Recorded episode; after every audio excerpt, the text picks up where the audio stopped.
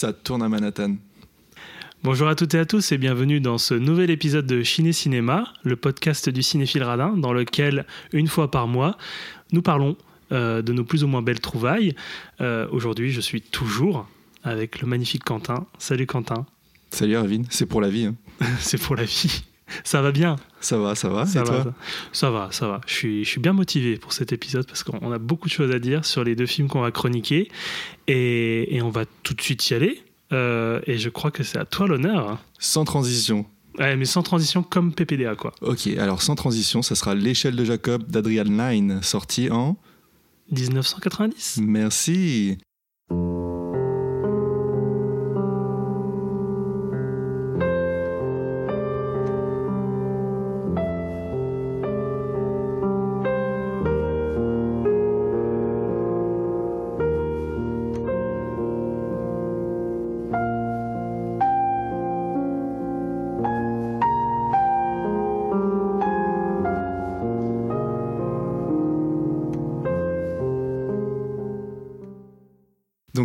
Euh, L'échelle de Jacob, euh, titre français, euh, titre américain Jacob's Ladder.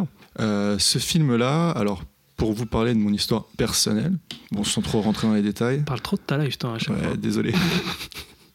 J'ai un peu vécu en Australie. J'avais un coloc qui était plus âgé que moi, qui avait une culture cinématographique beaucoup plus élargie, qui m'avait parlé de ce film-là et qui me l'avait fortement conseillé. Et donc j'y suis allé les yeux fermés sans savoir de quoi ça, ça parlait. Il me l'avait pas, il me l'avait pitché mais très brièvement. Mais il a dit vas-y, fais-moi confiance, regarde ça. Donc j'y suis allé et vous comprendrez que si je le chronique aujourd'hui, c'est que j'ai apprécié le film. t'as pas du tout aimé. Voilà. Donc on va passer à ton film. Merci Erwin. Super, c'était super sympa, Quentin. Alors quelle édition j'ai et comment je l'ai trouvé? Alors il s'agit d'un DVD Studio Canal qui détiennent toujours les droits euh, aujourd'hui parce qu'un Blu-ray est sorti il y a quelques années. Alors j'ai je ne me rappelle plus de la date exacte, mais toi, tu as une copie Blu-ray? Euh, moi, j'ai une copie Blu-ray. Euh, je vais pas trop m'étendre dessus. Peut-être tu veux que j'en parle tout de suite maintenant ou- Bah écoute, tant qu'on est dans les éditions, tu peux Ouais. parler de ta Euh, copie. bah, moi, en fait, c'est pareil. C'est une édition Studio Canal. C'est un Blu-ray qui est sorti en 2017. Euh, et donc, tu me l'as offert. Ah, C'est vrai. Pour, quel... c'était pour quel événement? Oh, je sais même plus. C'était pour mon anniversaire. De Très certainement. Ah bon? Ouais, de l'année dernière, je crois. Ça ouais. fait un an que tu l'as. Oui, et j'ai toujours pas, j'avais toujours pas regardé. je regarde pas les cadeaux qu'on m'offre. Euh, et je sais plus c'était à quel prix parce qu'on me l'a pas dit. Mais euh, tu veux garder le secret, tu veux pas me dire euh, Non, que j'ai dépensé le- 2 euros pour mon. Non, non, je, sais, je, je ne sais même plus où je l'ai trouvé. Alors moi, je peux te dire qu'en tout cas en neuf, je crois qu'il est à 15 euros, aux environs de 15 euros. Voilà. Donc je sais pas si t'as payé 15 euros. Il était sous blister? Il était sous blister. Exactement. Euh, non, ça a dû me coûter moins de 15 balles, ça a dû me coûter une dizaine d'euros, mais euh, je, me me souviens plus du lieu d'achat. Bon bref, ça n'a pas spécialement d'importance. Mais euh, pour revenir sur mon DVD, puis tu rebondiras après sur ton, Blu-ray, moi je préfère la, jaquette du, DVD Studio Canal qui évoque beaucoup plus le- l'idée du film que, que, que le Blu-ray qui a, la jaquette a été revisitée. Je sais, je sais pas pourquoi ils ont fait ça. S'ils avaient gardé la jaquette originale Ouais, ça aurait été beaucoup non, c'est plus pas très beau. beaucoup plus stylé. Euh, néanmoins alors c'est une copie DVD plutôt correcte. Euh, le problème étant qu'il n'y a pas de bonus même si à l'arrière de la jaquette on peut tout de même lire bonus attention accrochez-vous chapitrage parce que hein, Oh la douille. ah ouais, ouais, ils se sont fait plaisir. Et, et bande-annonce, bon, bande-annonce, euh, voilà, ça peut toujours être utile, mais, euh, mais chapitrage, euh, c'est de la couille, quoi. Voilà. DVD trouvé en brocante il y a quelques années de cela, et ça m'avait coûté un euro, parce que je ne dépense rarement, je dépense rarement plus d'un plus d'un euro pour des DVD en brocante. Putain, mais quelle pince quoi. Ah ben en brocante, tu, tu négocies, quoi. T'as dû le faire chier, t'as dû, t'as dû lui demander 15 fois le mec. Le mec, Un a, le, mec, le mec a dû me proposer 2 euros, je lui ai dit 1 euro, et puis euh, Ça a duré pendant 10 minutes et puis après il a fini Ça par a duré pendant 3 secondes. Et voilà, je suis reparti avec. Et j'étais très content de repartir avec, euh, avec ce film-là que je voulais vraiment avoir dans ma DVD Tech. Si tu veux, tu veux parler des bonus que tu as dans, sur ton édition Blu-ray. Ah bah c'est bien, ça va être rapide, il n'y en a pas. Voilà. voilà. Ils sont vraiment pas cassés le cul. Non, non, non, non, non, non, non. C'est bah du coup pour, pour l'édition Blu-ray, je, je, soupçonne en fait Studio Canal d'avoir juste repris exactement la même copie que le DVD et euh, et, et bon, t'es pas d'accord. Non, ça tu, le, tu le diras oui, après. Non, mais, ça a fait sujet euh, de, de Oui, voilà. En fait, en off, dans la préparation de cette émission, euh, j'avais dit euh, à, à, Quentin que, j'avais vu le film chez moi. Euh, donc, euh, petit point de configuration, c'est que moi, je regarde tous mes Blu-ray et mes DVD sur une PS4 avec une télé, euh, somme toute basique, quoi, mais une bonne télé que j'ai achetée il y a pas longtemps. Et euh, j'ai jamais eu ce genre de problème, mais quand j'ai regardé le film, il y avait beaucoup. Alors, je sais pas si on pourrait appeler ça techniquement du bruit vidéo, du bruit numérique, mais euh, il y avait beaucoup de, latence en fait dans les mouvements lors des, mouvements de caméra un peu rapides. Euh, on voyait en fait euh, en fractionner les, formes qui bougeaient. Et ça m'est arrivé qu'une seule fois. Jusqu'à présent, c'était sur le Blu-ray de The Blob, qui avait été édité par ESC, où il y avait quelques séquences seulement, où il y avait ce type de défaut. Et euh, défaut qui avait été repéré d'ailleurs sur plusieurs tests Blu-ray. J'avais oui, donc c'était pas un problème lié voilà. à ton lecteur ou à ta Effectivement. Télé. Et c'était sur des scènes où il y avait des effets spéciaux, les effets spéciaux, euh, voilà, effets spéciaux numériques euh, bah de l'époque. Hein, qui auraient été peut-être retravaillés ensuite. Oui, voilà, retravaillés parce que c'était euh, c'était peut-être à retravailler pour, pour une restauration. Et, et là, en fait, c'était sur ce type de problème était sur absolument toute la copie. Donc, euh, à titre, parce qu'on est sérieux, à titre de comparaison, on a lancé chez toi euh, le Blu-ray. Sachant que c'est. Euh, du coup, ça a été lu sur une PS3, parce que mon lecteur Blu-ray, c'est ma PS3. Je suis à l'ancienne. Hein. Et pareil, une télé tout à fait normale, Panasonic. donc, voilà, lecture HDMI, mais moi, j'ai pas, pas vu ce dont tu m'as parlé. Oui, non, et puis je te rejoins, je l'ai pas, l'ai pas revu non plus. Donc, euh, je laisse le bénéfice du doute. Peut-être qu'il y avait un problème au niveau de, de, ma configuration. Ça peut arriver, mais ça m'est jamais arrivé jusqu'à présent, à part sur euh, ce problème qui est détecté, qui a été détecté ailleurs. Donc, euh, on va laisser le bénéfice du doute, mais on n'est pas d'accord sur ce côté-là. C'est que moi, j'ai trouvé que la copie Blu-ray était, bah, en fait, pour moi, c'est un rendu DVD, quoi. Euh, y a, y a Pour avoir de... vu le DVD, je trouve que c'est un rendu Blu-ray quand même. Tout, ouais, tout de même. Ouais, correct, je... pas, clairement pas exceptionnel, pas mmh. du tout, mais, euh, mais correct. Pour le prix correct. Ouais. Bah enfin voilà, moi je trouve que c'est quand même pour. Euh, après, le prix, le prix de base n'est pas très cher, mais euh, je trouve que pour un, un film, euh, on va développer, mais un, pour un film aussi important. Euh, je trouve que c'est un peu. Ils ont fait un peu les raccros quand même là-dessus. Il mmh. n'y a pas de bonus, il n'y a rien, euh, que ce soit pour le DVD ou pour le Blu-ray. Ils auraient pu faire un truc. Euh... Puis même le menu, bon, après, encore point de divergence, t'as pas trouvé ça. À... Oh, t'as pas crié au scandale, quoi, mais je trouve que le, le bonus de, de, de, mon édition Blu-ray est vraiment. Le, le super élémentaire, le menu, quoi. Ouais. ouais le menu. Mmh. Et ouais, non, je. Je suis, un peu, je, suis un, je suis un peu frustré et je, je reste sur ma faim euh, sur, sur cette édition. Ça t'a gâché un peu le, le visionnage? Ça m'a pas gâché tellement, mais c'est juste que oui, ça m'a si, mais ça n'a pas interféré sur euh, mon appréciation du film général. Mais c'est vrai que bah faut le souligner quand c'est pas bien. Euh, en tout cas, c'est pas ce qu'on espérait, et c'est vrai que moi, c'est pas ce que j'espérais, surtout que bah, j'attendais beaucoup de ce film, et c'est vrai que pour je le t'en avais beaucoup parlé. Voilà. Et, euh, et, pareil aussi, j'ai un a priori sur ce film, je pourrais développer un peu plus tard, mais pareil pour le visuel, pour terminer, c'est vrai que bah, pourquoi pas reprendre l'affiche qui est magnifique alors que là ils ont. Ils qui ont n'est un... qu pas l'affiche originale d'ailleurs. Le, le visuel du DVD n'est pas, pas l'affiche originale du film. Ok. Voilà, c'est à savoir. Toujours est-il que si vous voulez vous procurer une édition euh, plus belle, plus poussée, avec des bonus euh, intéressants, il va falloir se tourner du côté de l'Allemagne, donc euh, un port mais toujours en, en, zone B, donc lisible sur nos lecteurs. C'est un mediabook euh, combo DVD Blu-ray avec en bonus des commentaires euh, audio. Par contre, ce sera des commentaires audio. Il n'y a pas de sous-titres français, il n'y a pas de VF, donc c'est soit une version, c'est euh... une version allemande ou une, ou une version originale. Faut parler comme Goethe. Euh, ou alors faut, tu faut, ouais, faut parler l'anglais, sinon ça oui, marche aussi. Oui, oui, aussi oui. Donc c'est peut-être plus accessible. Euh, il faudra compter une trentaine d'euros pour euh, cet objet, donc sans VF et en zone B. Voilà pour les éditions. J'ai pas trouvé d'édition américaine intéressante, même s'il me semble qu'il y en a quand même une de chez Criterion. Mais je crois que les copies sont, sont introuvables. Et euh, pour la copie DVD que j'ai, euh, en, regardant un petit peu sur euh, toutes les zones de, de vente d'occasion possibles, il est vraiment difficile de le trouver à bas prix. Il court pas les rues et il faut compter une dizaine d'euros pour cette édition DVD. Donc on est d'accord que quand même ce serait bien qu'il y ait quelqu'un qui s'empare de l'affaire et qui puisse sortir quelque chose de... Oui, en, Fr- en France, ouais, ça En serait France, bien. Bah, Peut-être comme, euh, comme ils le refont, enfin comme ils l'ont refait avec euh, The Wicker Man, par exemple, mais tout en restant chez Canal avec Make My Day. Oui, oui. Voilà. Euh, on va vous, enfin, je vais vous parler d'Adrian Lyne. Adrian Lyne, c'est un réalisateur et producteur britannique qui découvre le succès avec Flashdance en 83. Et trois ans plus tard, il réalise le sulfureux 9 semaines et demie. Ouais, avec Mickey Rourke et Kim Basinger, quand il ressemblait encore à quelque chose. Je Tu- parle, tu des, parles deux. des deux. Oui, je parle des deux.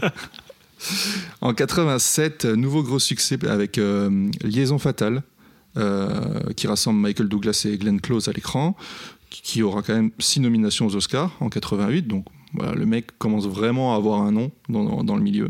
Et ensuite arrive, euh, trois années plus tard, L'échelle de Jacob en 90 donc, et malheureusement Adrian Lyne connaîtra son premier échec commercial. Donc, de quoi ça parle euh, Pour euh, vous pitcher euh, brièvement le film, il s'ag- il s'agit de Jacob Singer, qui est postier, aka Mr. Postman, à New York. C'est un blessé de la guerre du Vietnam rapatrié au- aux États-Unis. C'est un gars traumatisé, hanté par les images de, cette guerre. Il commence à sentir des forces hostiles et à avoir des visions horrifiques. Et quand il en parle à ses anciens camarades de guerre, camarades, est-ce que c'est le terme approprié pour Oui, de- c'est des camarades. oui. Ouais, camarade de guerre, lors d'un enterrement, il se rend compte qu'il n'est pas le, le seul dans ce cas-là. Et j'irai pas plus loin dans le, dans le détail de, de l'histoire. Euh, je pense qu'il est important du coup de préciser qu'est-ce que l'échelle de Jacob dans la Bible. Oui. Est-ce que tu as fait tes cours de caté Non, suivi moi j'ai pas fait caté, je suis très mauvais en religion. Euh, ça a dû se sentir euh, lors du premier épisode sur Un tombeau ouvert. Euh, je suis pas très après, mais je trouve ça très intéressant, mais je suis pas très à l'aise avec euh, avec euh, que ce soit les métaphores. Donc toi, très certainement, tu tu as une, une éducation religieuse? Oh, J'ai eu une éducation, une éducation religieuse après. euh, T'as eu des t'as eu des cours de J'ai eu des cours de caté. t'as eu des cours de caté, Ouais, toi. ouais, T'es j'y ai mosellin. J'y ai pas échappé. Faut savoir, faut savoir ceux qui ne connaissent pas en Moselle, en fait, vous dans votre éducation euh, scolaire, vous avez des cours obligatoires de, de religion qui sont intégrés au sein de ton, ton cursus. Hein je, je dis pas de conneries. hein. Il me semble que c'est ça, ouais. Voilà. Donc euh, tu en as peut-être, t'en as suivi toi. Moi, j'en ai suivi. Alors après, j'ai été dans un bahut euh, catho, donc euh, j'avais des cours d'éducation Ah oui, religieuse euh, encore au collège. hein. Et au lycée, non, peut-être plus au lycée, mais collège, tout le collège, j'ai eu des cours de catho. C'était, enfin, de caté, c'était, pas terrible. Alors, c'est pas pour autant que je me souvenais de l'échelle de Jacob. Donc j'ai quand même dû aller, aller revérifier. Donc pour faire simple, pour faire très simple, c'est un épisode biblique du livre de la Genèse euh, dans lequel Jacob fait un rêve et il y voit une échelle faisant le lien entre le, ciel et la terre. euh, donc tous les anges descendent et, montent. Le film a plusieurs titres. Donc le film, c'est l'échelle, on le connaît sous l'échelle de Jacob. Néanmoins, on peut le trouver et euh, il y a cette autre appellation de l'enfer de Dante qui euh, l'enfer de Dante en fait ça, correspond à la première partie de la divine comédie de Dante du coup. Les deux autres parties étant le, purgatoire et le, paradis. Donc euh, les deux autres parties auraient pu s'intégrer directement aussi au, film vous, vous le comprendrez en, l'ayant vu. C'est Tim Robbins en fait qui va interpréter Jacob Singer. Donc Tim Robbins qu'on connaît pour, euh, pour avoir joué dans Les Évadés de Franck Darabon en 94 et euh, j'aime bien le citer parce que c'est un film que j'aime beaucoup et que j'ai des difficultés à, à, à retrouver euh, pour l'avoir dans ma DVD tech et donc le revoir. C'est The Player de Robert euh, Altman, sorti en, en 92, qui est, euh, qui est trouvable mais que dans des éditions dégueulasses. le Monde, ces petits boîtiers Mhm. cartonnés, enfin c'est même pas des boîtiers, c'est des... Mais d'ailleurs, tu en as dans ta DVD Tech. Ah oui, je sais, mais on a, on a, on prend ce qu'on a. Donc euh, là, ça sera, ça sera à remplacer avec le, avec le temps. Euh, il a également joué dans Mystic River de Clint Eastwood et je tenais à le citer parce que tu adores ce film. Que Je tu- déteste Ouais. ce film, mais je me suis fait chier et je me rappelle même plus qu'il y avait Tim Robbins dedans. C'est pour te dire. Pourtant que j'adore euh, cet acteur, et je trouve qu'il est beaucoup trop sous-estimé. Euh, on, on, en rigolait encore hier pour la préparation de l'émission. On se disait, mais c'est vraiment genre, parfois, tu as juste l'impression que c'était le, le, le, substitut de Tom Hanks sur certains projets parce que. Ouais, on, va, on va revenir, on va, on, va, on va, en reparler un peu plus tard. Mais ouais. moi, je trouve que c'est. Moi, je sais qu'il me fait beaucoup rire dans certains rôles comiques. J'ai détesté aussi High Fidelity. Je, je, mais genre, je, je déteste. Franchement, je. Tu méprises. Ah, je le méprise, ouais, carrément. Ouais. Je, je trouve que c'est un film dégueulasse. Mais. Euh, sur plein d'aspects, très problématique. Et il y a effectivement Tim Robbins, mais c'est le seul élément qui me fait rire du film où genre il est avec sa vieille queue de cheval et son jean, son comment dire, son son son, son fut de survêt bleu là. Qui... Des gaines de, ringard, ah, de ringard. Ah ouais, mais ringard, mais euh, il me fait mourir de rire dans ce film. Donc ouais, Tim Robbins, il, était. Alors moi, les films que je vous ai cités, ce sont des films post euh, échelle de Jacob, mais il était principalement connu pour avoir fait des, comédies. Et d'ailleurs, je trouve ça étonnant qu'il soit retrouvé euh, parachuté sur ce projet-là. Pourquoi, pourquoi lui, tu vois? Euh, donc tu l'as mentionné, Tom Hanks, enfin c'est des personnages qu'on pourrait interchanger assez facilement. Et donc pour l'anecdote, c'était Tom Hanks qui était pressenti pour le rôle, mais il est il est parti tourner Le bûcher des vanités de De, de Palma. Et euh, alors, c'est marrant parce que c'est Adrian Lyne qui, à la base, devait tourner Le bûcher des, des vanités. Et bon, c'est comme s'ils avaient changé. Euh, comme s'ils avaient interchange... interchangeable. Voilà, tout est interchangeable entre ces, ces différents protagonistes. Et, euh, et, voilà, au final, très, très beau cast. Franchement, euh, alors après, ça aurait peut-être donné quelque chose de bien aussi avec Tom Hanks, mais euh, Tim Robbins, je le trouve exceptionnel. Oui. Après, j'ai pas vu le bûcher des vanités. Je n'ose pas le regarder parce que. Et moi non plus. Ouais. Et surtout qu'en fait, je l'avais beaucoup mis euh, en favori sur euh, Vinted. Je voulais le, je voulais l'acheter et, et se dire que j'ai tellement de tellement d'appréhension que genre j'ai vu que des, des éditions à un bal et genre j'ai même pas eu le courage d'acheter un l'envie d'acheter un DVD du bûcher des vanités à un bal donc parce qu'il a une sale réputation ce film oui il a pas il a pas bonne réputation ouais. du coup ça, ça, donne pas trop envie de se, se lancer et puis étant des enfin j'aime beaucoup Brian de Palma tu aimes bien Brian de Palma oui, ce, serait, bien. ce serait quand même décevant en fait de voir un... je pense que c'est vraiment pour les complétistes peut-être hein, de, de de Palma mm. de, de, regarder euh, le bûcher des vanités il y a Bruce Willis dedans. Euh, dans le film, sa compagne, la, donc la compagne de Tim Robbins, elle est merveilleusement, euh, à mon sens, interprétée par euh, Elisabeth Peña. Et euh, la pauvre, j'ai lu qu'elle était morte d'une cirrhose à 55 ans, donc Pourquoi prématurément. T'es horrible comme mec. C'est vrai, c'est horrible. Mais je, non, je sais, c'est un rire à la, nerveux. À la fois, ça me, ça m'attriste et à la fois, ça ne m'étonne pas. Je ne sais pas. J'ai un... Ah bah oui, bah, Hollywood. Ouais, on va dire ça. Euh... Tu, ne dis pas, tu ne dis même pas qu'elle a joué dans Sauver Willy 2, quoi. Alors, je ne dirais pas qu'elle a joué dans Sauver Willy 2. Néanmoins, je voulais te faire plaisir en te disant qu'elle avait joué dans Blue Steel de Catherine yeah. Bigelow. Voilà. Et toi, tu m'as, appris récemment, et pourtant j'ai suivi que, euh, qu'elle avait joué dans Modern Family. Oui, elle joue la mère de. Euh, de, la mère de comment elle s'appelle je me rappelle plus. Euh, l'actrice Sofia Vergara euh, je ne me rappelle plus son j'ai un trou de mémoire. Bref bon après c'est une petite c'est un, une petite un petit rôle hein. on la voit juste dans deux épisodes euh, mais oui moi j'ai hâte de regarder Blue Steel parce que j'ai toujours pas vu il y a Jamie Lee Curtis. Voilà. Cœur sur Jamie Lee Curtis. C'est très vendeur pour Erwin euh, dès qu'il y a marqué euh, Jamie Lee Curtis sur l'affiche. J'achète. N'importe quel truc, j'achète. Pourtant, celui-là, tu l'as pas encore acheté. Non, mais je vais l'acheter. Non, j'ai vu qu'il était quelque part. Je l'acheter un jour. Bon, le DVD est facilement trouvable. J'ai vu qu'il y avait oui. des Blu-ray, mais je sais pas, je sais pas ce que donne, ce que donne la copie. Et donc cette pauvre Elisabeth Peña euh, euh, n'a pas eu de grande carrière à part ça. Elle a été balancée entre la télé et le cinéma sans jamais faire autre chose à mon sens de très notable. Hein. J'ai vu qu'elle avait joué aussi dans Rush Hour.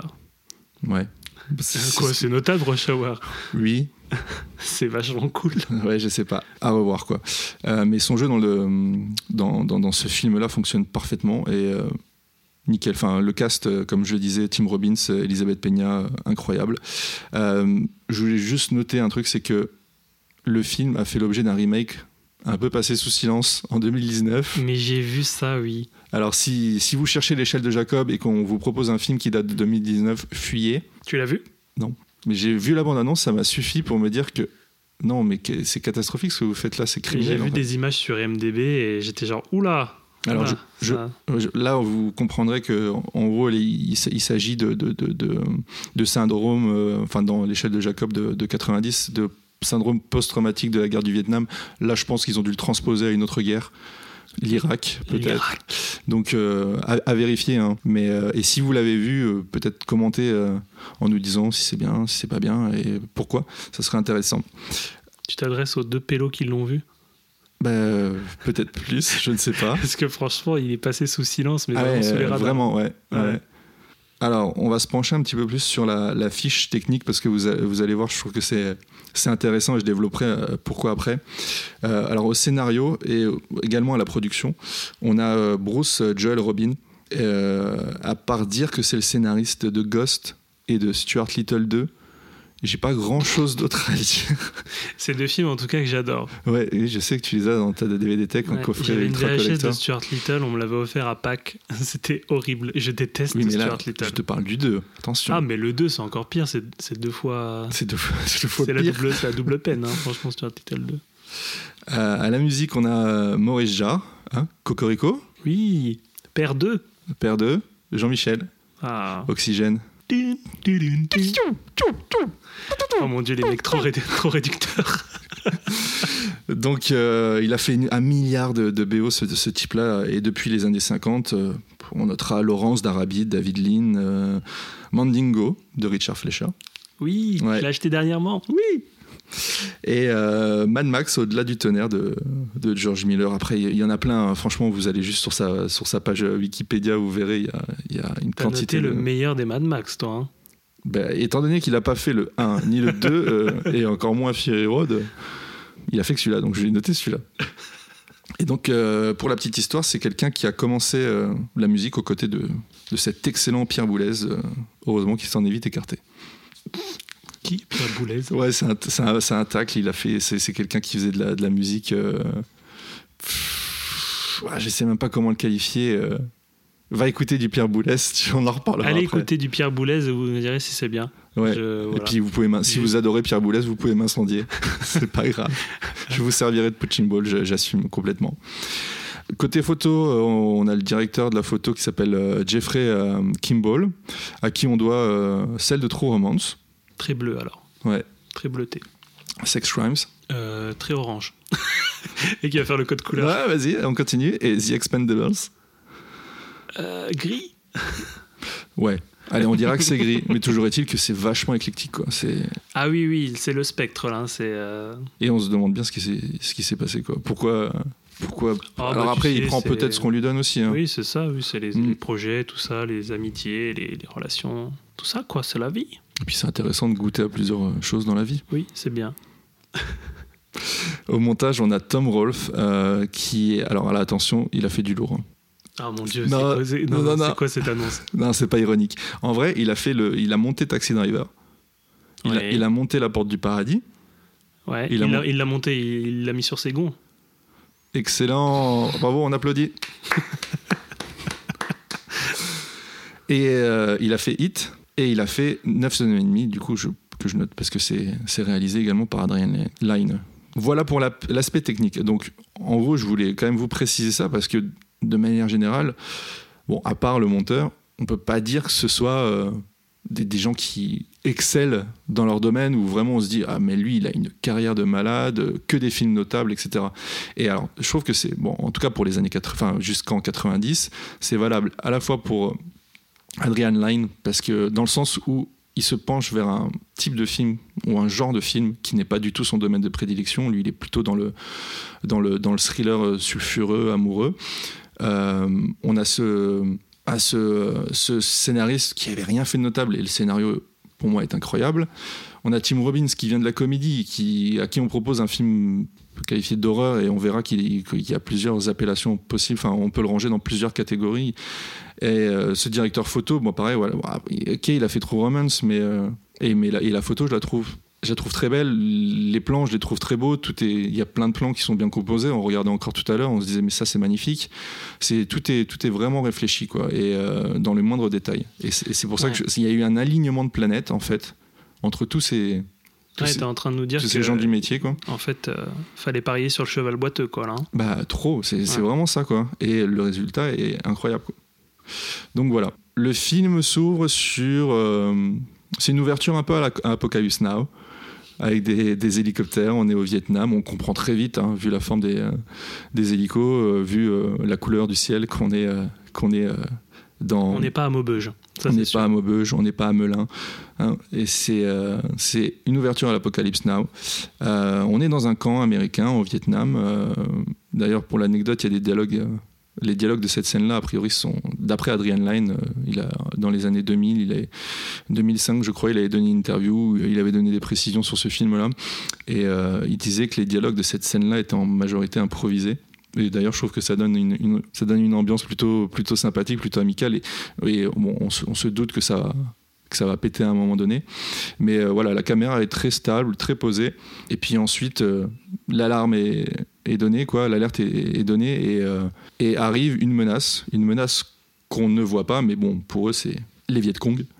Et, euh, et ah, voilà, la caméra commence à bouger, ça pète dans tous les sens, euh, des gens commencent à avoir mal à la tête. Euh, on comprend pas bien ce qui se passe. je rentre pas dans le détail parce que ça serait sûrement trop en dire. Oui, c'est le cas au général et franchement, on est, on est, on est cueilli. Hein. Ouais, tout de suite, d'entrée de jeu, c'est la, la, la, mise en abîme, l'implantation du décor, etc. Ça prend 2-3 minutes et ensuite ça pète. Et on part du Vietnam, on est euh, quelques années plus tard, mais je sais même plus si c'est précisé. Non, c'est pas précisé. Parce que autant on nous dit qu'on est euh, dans telle zone du Vietnam en 71, autant on nous dit quand on, on est dans le, dans le métro avec euh, Jacob Singer, on nous précise pas la, la, date, ni le lieu d'ailleurs. Hein. Donc on, on devinera. D'ailleurs, en fait, pendant un moment, tu peux te dire que moi j'ai mis beaucoup de temps en fait à comprendre que c'était un uniforme de postier qui porte déjà un uniforme. Oui, c'est vrai. Et tu pourrais te dire que, en plus, c'est un, comment dire, un, un, chemise un peu. Euh, un peu épaisse comme ça, comme les vestes militaires, mhm. et euh, un peu gris comme ça, délavé, et tu as l'impression que c'est un truc militaire en fait qu'il a. Donc euh, peut-être qu'il est encore avec ses habits. Oui, parce que nous, on n'est pas, on pas familier de ces, de ces costumes-là pour nos postiers. Mais je pense qu'il y a peut-être une. Ah, mais oui, il y a un parallèle à faire entre les deux. D'ailleurs, l'horreur de la guerre. Euh, mis, en mis en parallèle avec l'horreur qu'il va découvrir euh, dans cette trame de métro. Mm. Euh, je vous dis, Jacob Singer, l'échelle de Jacob, y a énormément de références bibliques. la liste serait beaucoup trop longue et je pense que ce sera plus intéressant pour vous de les découvrir. Vous verrez, tous les, tous les, pratiquement tous les personnages portent des noms, des noms bibliques.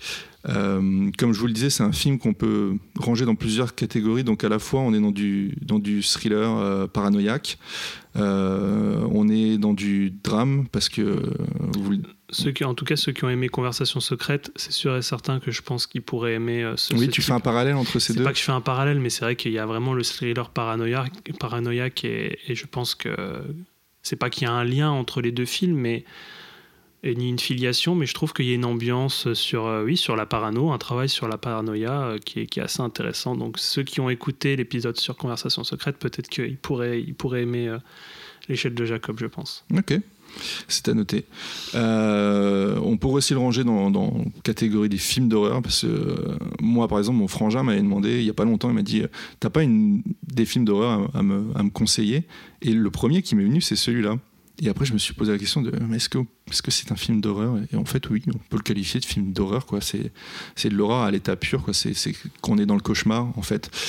Et également, film de guerre euh, bah, post-traumatique. Hein, euh, il n'y aura pas ou très peu de scènes de guerre euh, en tant que telles, quoi. Mais, mais, mais on, peut, on peut le mettre là-dedans. Il y a beaucoup d'inspirations pour ceux que ça intéresse qui sont tirées de, de Giger, donc le créateur du, du xénomorphe dans, la, saga Alien, mais pas que du xénomorphe, hein, aussi de, l'univers de la, saga Alien. Euh, beaucoup d'inspiration euh, des peintres comme euh, William Blake ou, Francis Bacon. Moi, ce qui m'a vraiment fait plaisir dans ce film-là, c'est qu'il n'y a pas de jump scares. C'est-à-dire que L'horreur, elle est, comme je vous le disais, elle est à l'état pur. C'est plus l'ambiance, c'est plus euh, des visages euh, défigurés. Euh, il y, a, des, sentiments de, mouvement accéléré. Alors en fait, pour l'histoire, les SFX ont tous été tournés en direct. Il n'y a pas de, il a pas de SFX en post-production. Par exemple, si vous voyez un visage dont la tête bouge très très vite, en fait, ça a été tourné avec, avec peu d'images par seconde et ensuite accéléré pour donner cet, cet effet de, mouvement et de, et de flou dans le mouvement. die, Louis? From a slip disc? That'll be a first. I was in hell. I don't want to die, Louis.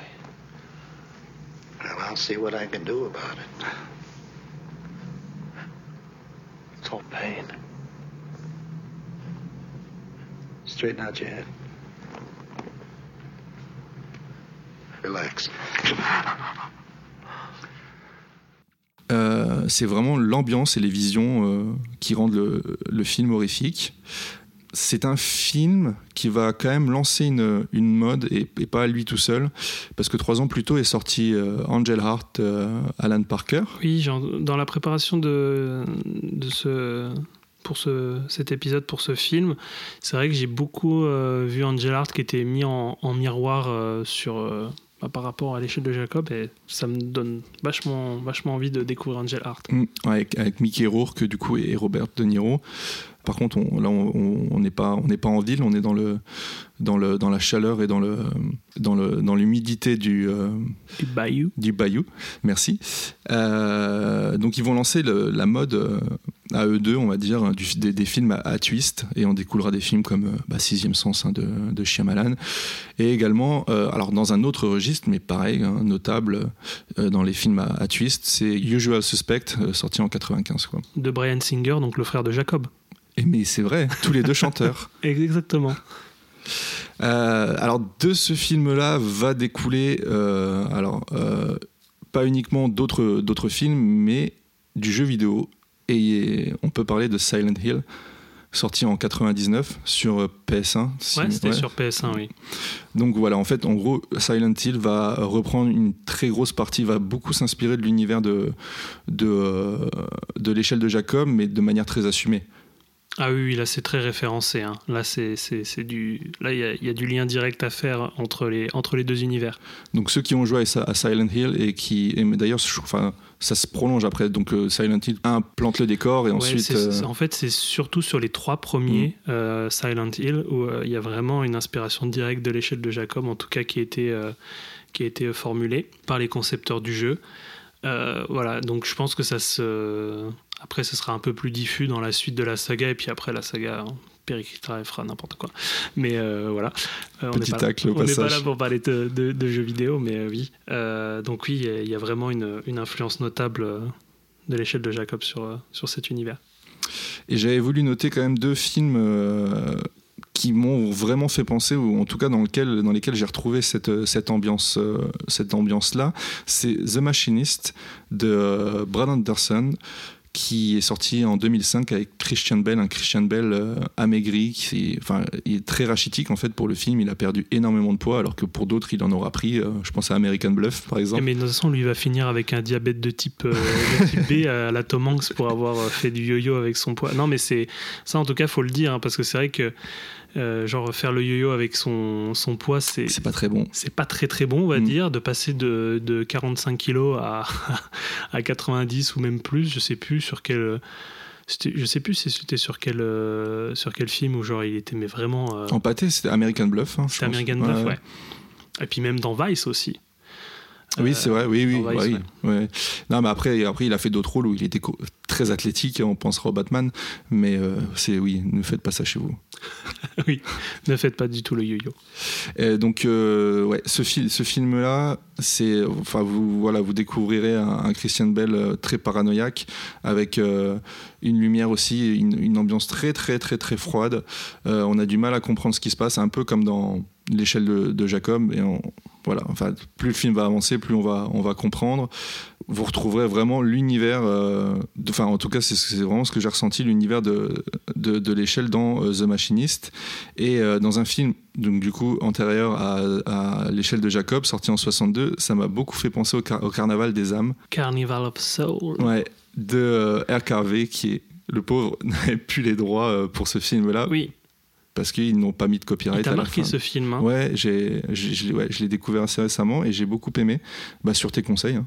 Enfin, le Pifcast t'en avait parlé, Oui, podcast qu'on suit euh, de manière très assidue, mais je sais que toi, tu l'ayant vu, du coup, tu m'as, tu m'as mentionné. euh, Oui, En oui. tout cas, Bah, euh, en fait, euh, malheureusement, malheureusement, je crois pas que. Si, il y avait le chat qui fume à une époque, au tout début de, de- du chat qui fume, ils avaient sorti une édition de Carnival of Soul. Mais à part celle-là en France, je crois pas qu'on Non, il puisse faut, la il faut se tourner du côté des États-Unis. Je sais que déjà. Criterion Mm. en a une, ça c'est sûr. Après, c'est vrai qu'on peut dire que. Bah il là, là, on peut en parler sans problème, je pense. on peut en parler sans problème. Le film est présent en très bonne qualité, genre sur YouTube. Ouais, ouais. ou des- moi, je, l'ai- je crois que je l'avais vu sur Dailymotion, mais euh, Ouais, non, mais. ah, sur toutes ces plateformes-là de streaming gratuit. c'est compliqué, ouais. Mm. Donc, oui, pas de copyright à la fin, ce qui fait que le film est tombé dans le domaine public euh, Très presque court, je crois qu'en plus il fait même pas une heure presque immédiatement, ouais. Hmm. Voilà.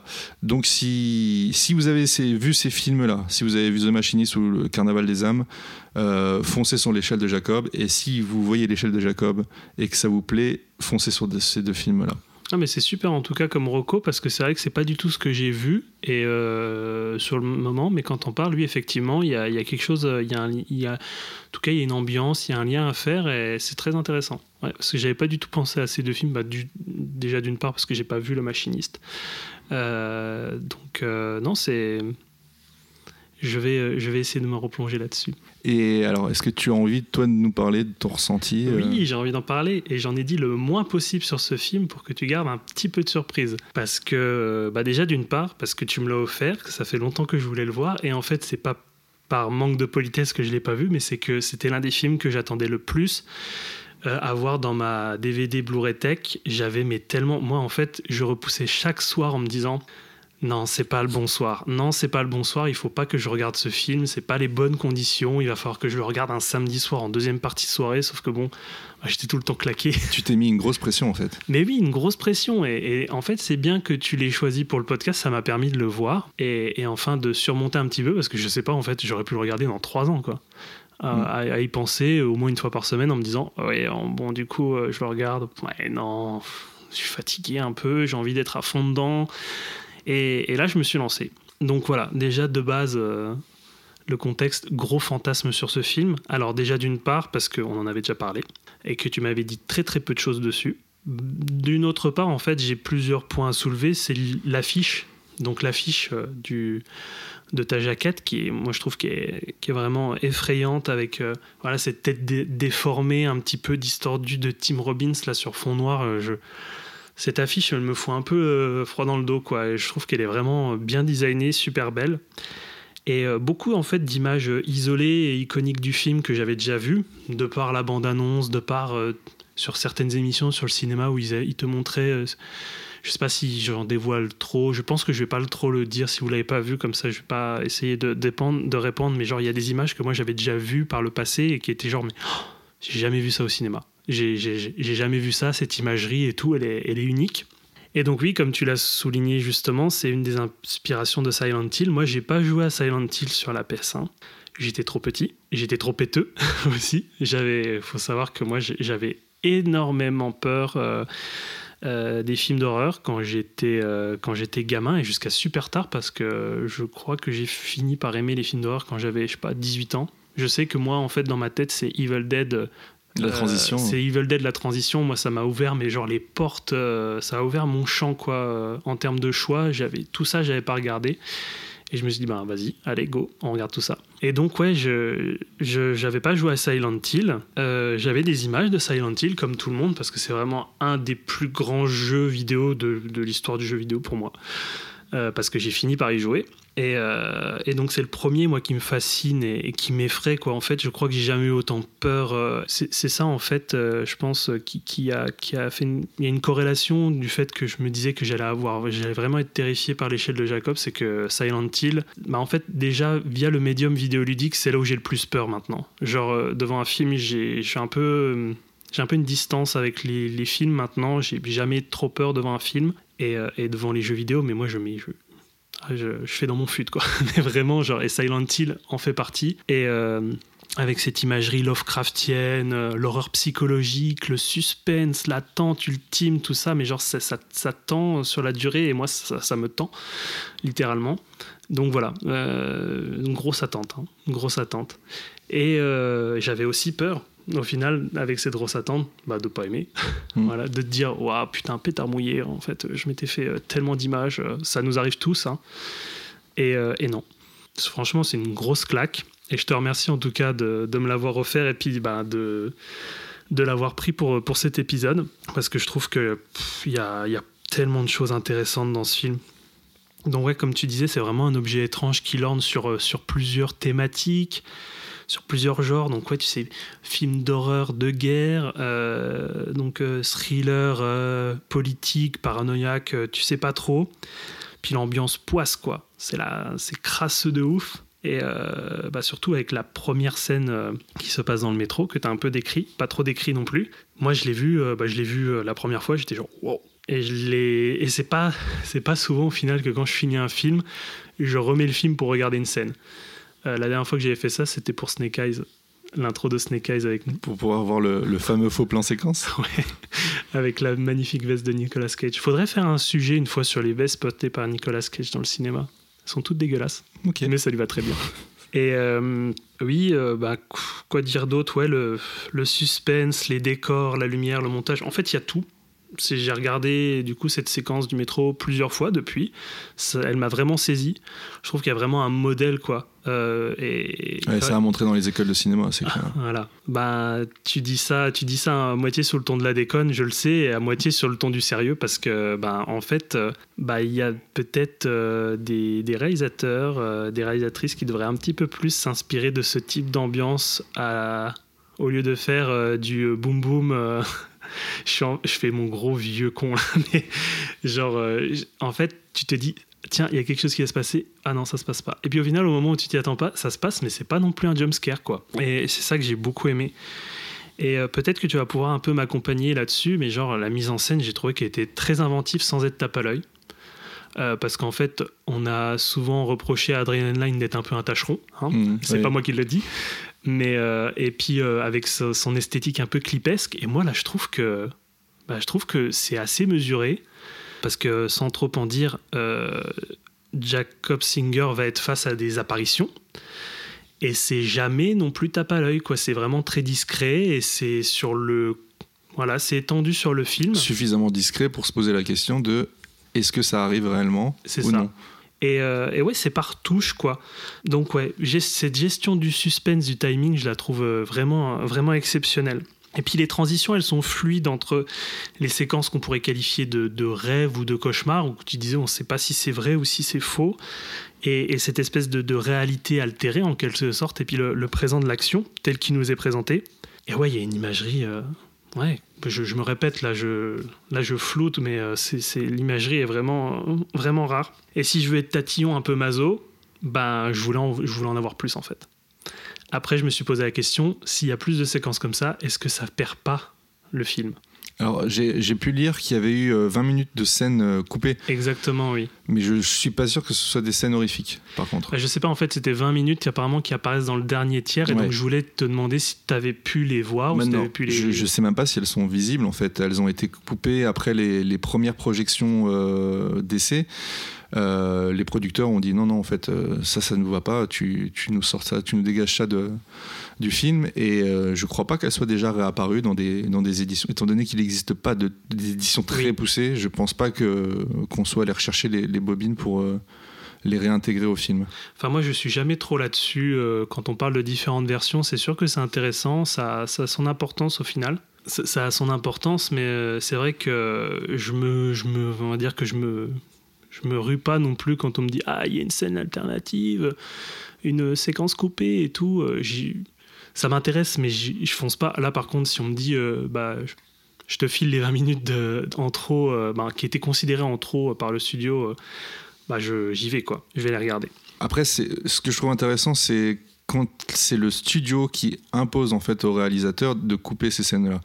Parce que ce qu'il faut savoir, c'est que c'est la Paramount à la base qui avait lancé le projet et euh, qui s'en sont détachés euh, justement après ces, ces histoires de, de scènes à couper. Euh, ils se sont brouillés avec Adrian Lyne et c'est Carol Co qui a repris en fait les, Oui. les droits pour ensuite re- re- pouvoir terminer ce, ce, fi- ce film-là avec un, un assez gros budget tout de même et donner carte blanche en fait à Adrian Lyne.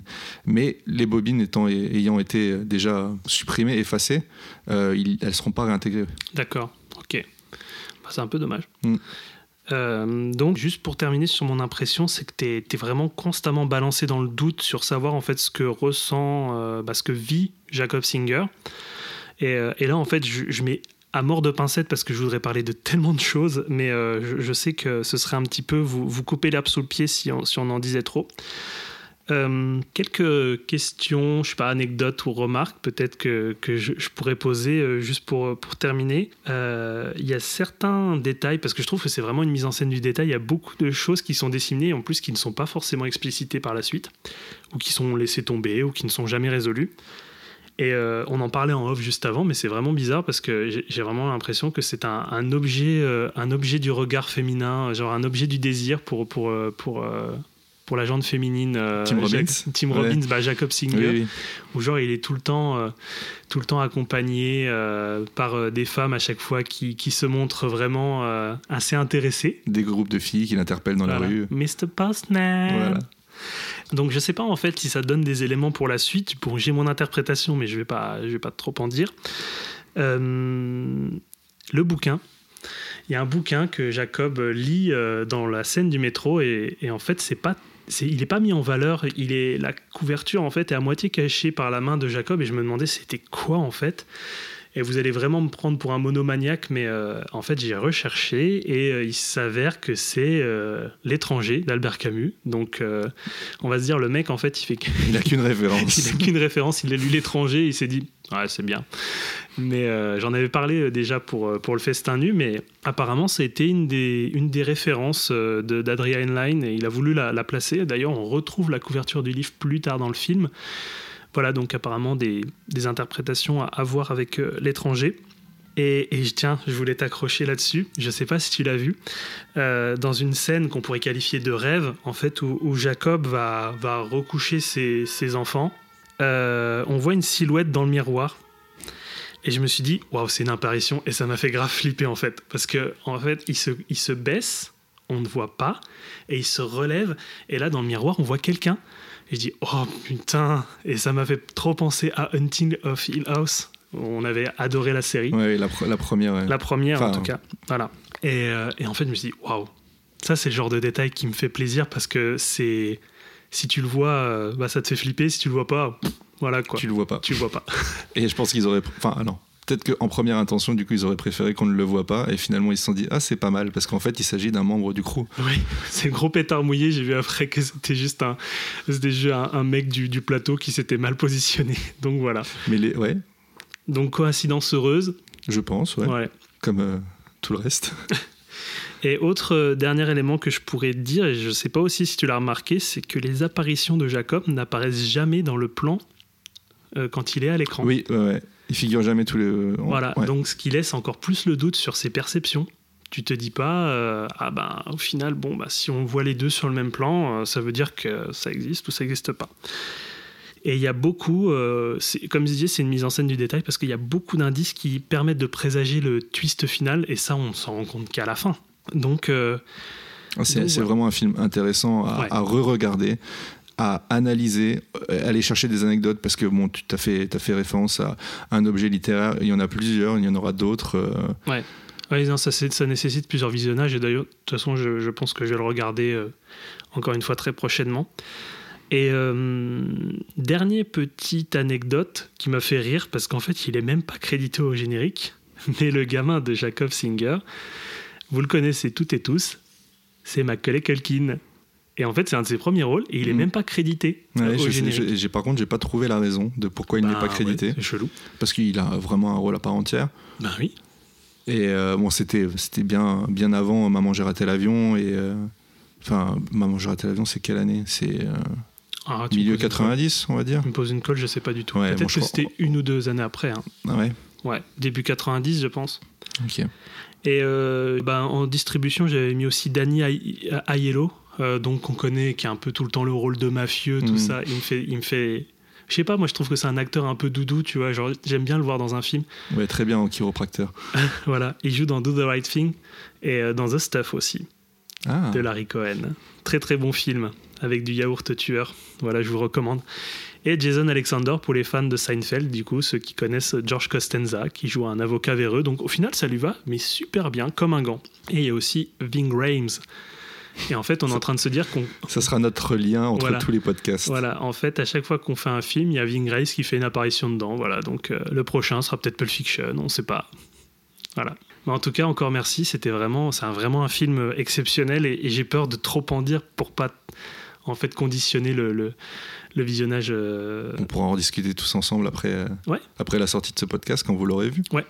Voilà, mais en tout cas, merci beaucoup pour ton retour. Ça me fait très plaisir que tu aies apprécié ce film. On va pouvoir passer au tien. Alors pas de séquence euh, spoil no spoil. hein, on- Ah bah, pff, Non, ça risque d'être un peu long. effectivement. Et puis comme ça, ça, ça pourra. Oui. Non, t'as raison. Ok. C'est bien. Moi, je trouve qu'au final, on s'est plutôt pas mal démerdé sans trop en dire, mais en dire suffisamment pour donner envie aux gens.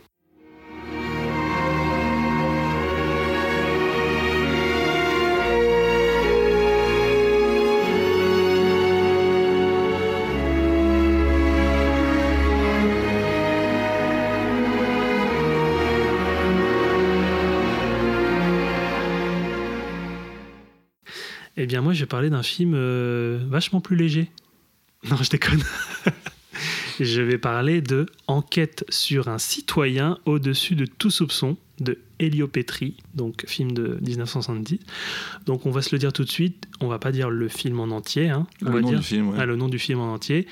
Enquête, trois petits points, ce sera, ce sera le nom euh, du film pour, euh, pour, pour cet épisode. Et donc, un rituel, ce n'est pas en anglais que je vais le dire, mais en italien. Donc, le titre s'appelle Indagine su un cittadino al di sopra di ogni sospetto. Waouh. Non mais vraiment, super. je suis bon, hein Ouais. Franchement, je suis meilleur en italien qu'en anglais, peut-être. hein. Bon, les italophones qui écoutent euh, ce podcast vont dire putain, quel accent de merde. Mais bon.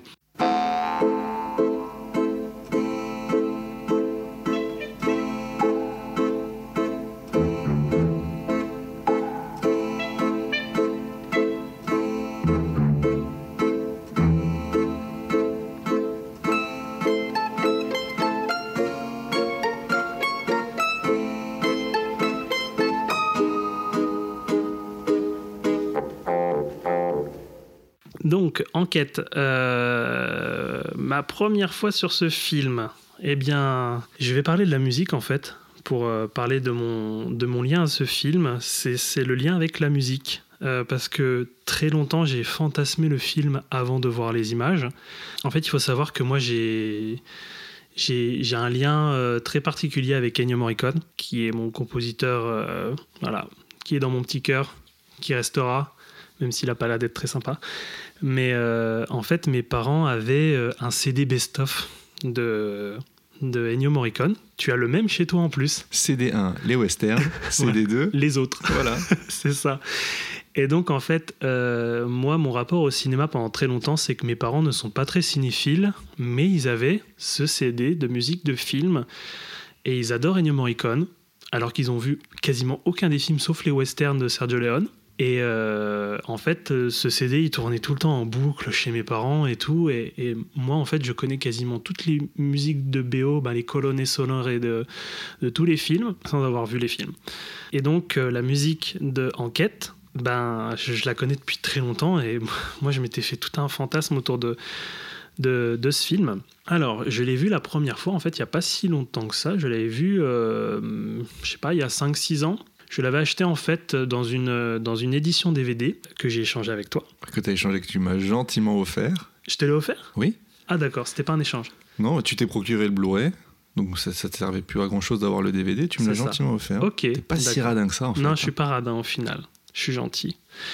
Et euh, donc oui, effectivement, j'ai acheté le Blu-ray, j'ai sauté sur l'affaire parce que sur Vinted, je l'ai vu à 7 euros en neuf sous blister. Donc c'est une, c'est une édition Blu-ray Carlotta qui date de 2017. Donc c'est une édition sobre mais qui est très très belle avec sa jaquette noire qui, qui est glissée en fait dans un fourreau euh, euh, noir mat. Euh, donc euh, vous avez euh, version VO et VF avec plus d'une heure de bonus sur trois documents. Donc un entretien avec euh, la femme, euh, la veuve d'Elio Petri et la productrice du film, une analyse avec un critique italien et euh, enfin un entretien avec Ennio Morricone sur son travail sur la musique du film. Donc en fait, c'était des c'était des documents qui étaient déjà présents sur l'édition du DVD collector de 2010. C'est celle que tu as présentement dans les mains? C'est celle que j'ai dans les mains, mais je regardais justement parce que tu me parlais de, de, euh, de la petite pastille avec euh, Ennio Morricone et euh, je crois pas qu'elle soit là-dessus. Elle n'est pas là? Non. Mais sur, cette, sur cette édition, par contre, tu devrais avoir. Alors, en fait, il y a un documentaire du Nord 20 qui est produit par Paolo Petri, ben, Paola Petri, donc la, la femme de- d'Elio Petri, intitulé Elio Petri, note sur un auteur. Est-ce que c'est exact? Alors moi j'ai pas ça, moi j'ai regard croisé de 20, enfin, Ah, regard croisé 20 minutes, stratégie de l'attention 25 minutes. D'accord. Oui, non, donc au final, c'est pas cette édition collector euh, que tu as, c'est ça doit être une, une autre. Ouais, toi ton édition est plus riche. Et donc, en fait, ce documentaire d'une heure 20, note sur un auteur, euh, il n'est pas présent dans mon édition Ah d'accord, ok. Il est, di- il est présent sur l'édition collector de 2010. Donc, euh, cette copie, elle est excellente. Euh, elle est tirée en fait d'un master HD qui à partir d'une copie euh, 35 euh, et qui a subi une, bah, restauration 4K qui a été initiée par Colorworks. Donc, c'est une filiale de, de Sony Pictures. Et en collaboration, si vous connaissez un petit peu le monde de la restauration, donc pas la restauration, les plats, hein, la restauration de films. Et donc en fait, cette, euh, cette restauration qui a été faite par le laboratoire de la, de la Cinémathèque de Bologne, on peut voir effectivement dans les bonus euh, la comparaison avec euh, les, les extraits du film avant son traitement. Donc c'est vrai qu'on voit que là, là- c'est- là, très pour le- intéressant. ouais, c'est très intéressant de faire le, le- le comparatif entre les deux images et tu, tu vois vraiment qu'ils ont fait un travail de ouf quoi. Donc, euh, donc voilà, euh, très très belle édition, mais euh, ce que je peux vous proposer aussi, c'est le. Alors il y a un combo en fait euh, DVD Blu-ray qui existe encore une fois chez. On présente toutes les éditions de chez Criterion parce qu'au final, il y a l'impression qu'ils ont tous les films de la Terre. Ils ont tous les bons films de la Terre. Ouais, c'est ça. Ouais. Et, et donc, c'est une édition combo qui date de 2013. Donc, encore une fois, on, on- on répète, c'est un import US. J'ai vérifié parce qu'en fait, euh, Criterion a une collection UK qui est, qui est zonée pour. euh, on, peut, on peut la lire en tout cas, qui serait zone, euh, zone B pour nous, et donc zone 2. Et, et là, en fait, c'est un import US, donc c'est zone, c'est zone 1 et A. Donc, il faudra avoir un, un, lecteur euh, que ce soit Blu-ray ou, ou DVD, pour, pour les lire. Et donc, avec une troisième galette qui contient beaucoup de bonus, dont l'entretien de Morricone, avec une, belle brochure, en tout cas. Et euh, je vous invite à aller voir euh, euh, sur le site de Criterion. L'affiche est magnifique, quoi. Bah, le, visuel de la jaquette est, magnifique. En fait, ils ne reprennent pas la- l'affiche. c'est vraiment, vraiment très beau. Alors, de quoi ça parle? Enquête, trois petits points. Comme d'habitude, je vais vous lire le résumé qu'il y a au dos de la jaquette. À Rome, le chef de la brigade criminelle est sur le point d'être promu au poste de directeur de la section politique. Persuadé que ses fonctions le placent au-dessus des lois, il égorge sa maîtresse au cours d'une de leurs joutes amoureuses. Il met tout en œuvre pour prouver que personne n'aura l'intelligence ni l'audace de le soupçonner et de troubler ainsi la hiérarchie et l'ordre social. Donc on part de ce postulat euh, qui, est, euh, qui est assez intéressant. Euh, donc avant d'aller plus en avant sur le film, de quoi il retourne, on, on va faire un petit tour sur la, sur la distribution. Donc euh, pour, euh, pour ce poste de directeur, nouveau directeur de la police, on a Gian Maria Volonte. Jean-Marie Volonte. Voilà, exactement. Et donc, qui joue Il Dottore. Donc, euh, c'est un statut qu'on donne souvent aux, personnes qui sont diplômées ou hautement qualifiées euh, en Italie. C'est pas un docteur, en fait, c'est juste une personne qui est supposée respectable parce qu'il a un niveau de qualification qui lui permet d'être voilà, nommé Dottore. Et donc, voilà, si vous connaissez pas Gian Maria Volonte, c'est un immense acteur euh, italien. Donc, vous l'avez très certainement vu dans les films de Sergio Leone, donc dans Pour une poignée de dollars, pour quelques dollars de plus. Et il joue aussi dans Le Cercle Rouge de Jean-Pierre Melville. Et euh, à ses côtés, donc euh, qu'on verra de manière un peu épisodique dans le film, on en dira juste après, il y a Florida Balkan. Donc Florida Balkan qui joue le rôle de Augusta Terzi, donc du coup la maîtresse du Dottore. Et euh, donc c'est une actrice d'origine brésilienne qui a tourné avec Visconti, mais qui a tourné beaucoup chez ce cher Lucio Fulci, donc qui a joué dans le Venin de la peur, La longue nuit de l'exorcisme, donc deux films que, que j'aime beaucoup de Lucio. Ouais. tu, cites ceux que j'ai pas vus. Ah, J'en ai vu pas mal, mais les deux là, je les ai pas vus. Bah, je pourrais te prêter, euh, si tu veux, Le Venin de la Peur. Avec plaisir. Mais euh, Florida Balkan, euh, donc actrice, actrice vraiment très atypique dans, dans le paysage italien, donc moi que je, je trouve très très bonne. Euh, il y a aussi Salvo Randone, donc euh, qui joue le rôle de Idraulico. Donc pour les italophones, vous savez que ça voulait juste dire le plombier. Voilà, vous savez déjà en tout cas qu'il y a beaucoup de personnages qui n'ont pas leur prénom. Euh, ils sont juste en fait caractérisés par leur fonction. Et donc c'est un acteur qui est très connu en Italie et il est récurrent dans la filmographie de Petri. Donc il a joué dans L'Assassin avec Marcello Mastroianni, dont en fait on a tenté de le regarder hier. Mais on va dire qu'un Ah, échec cuisant. hein. un certain Quentin Greten, en fait, euh, s'est endormi au bout de, allez, 2050. 5. Voilà.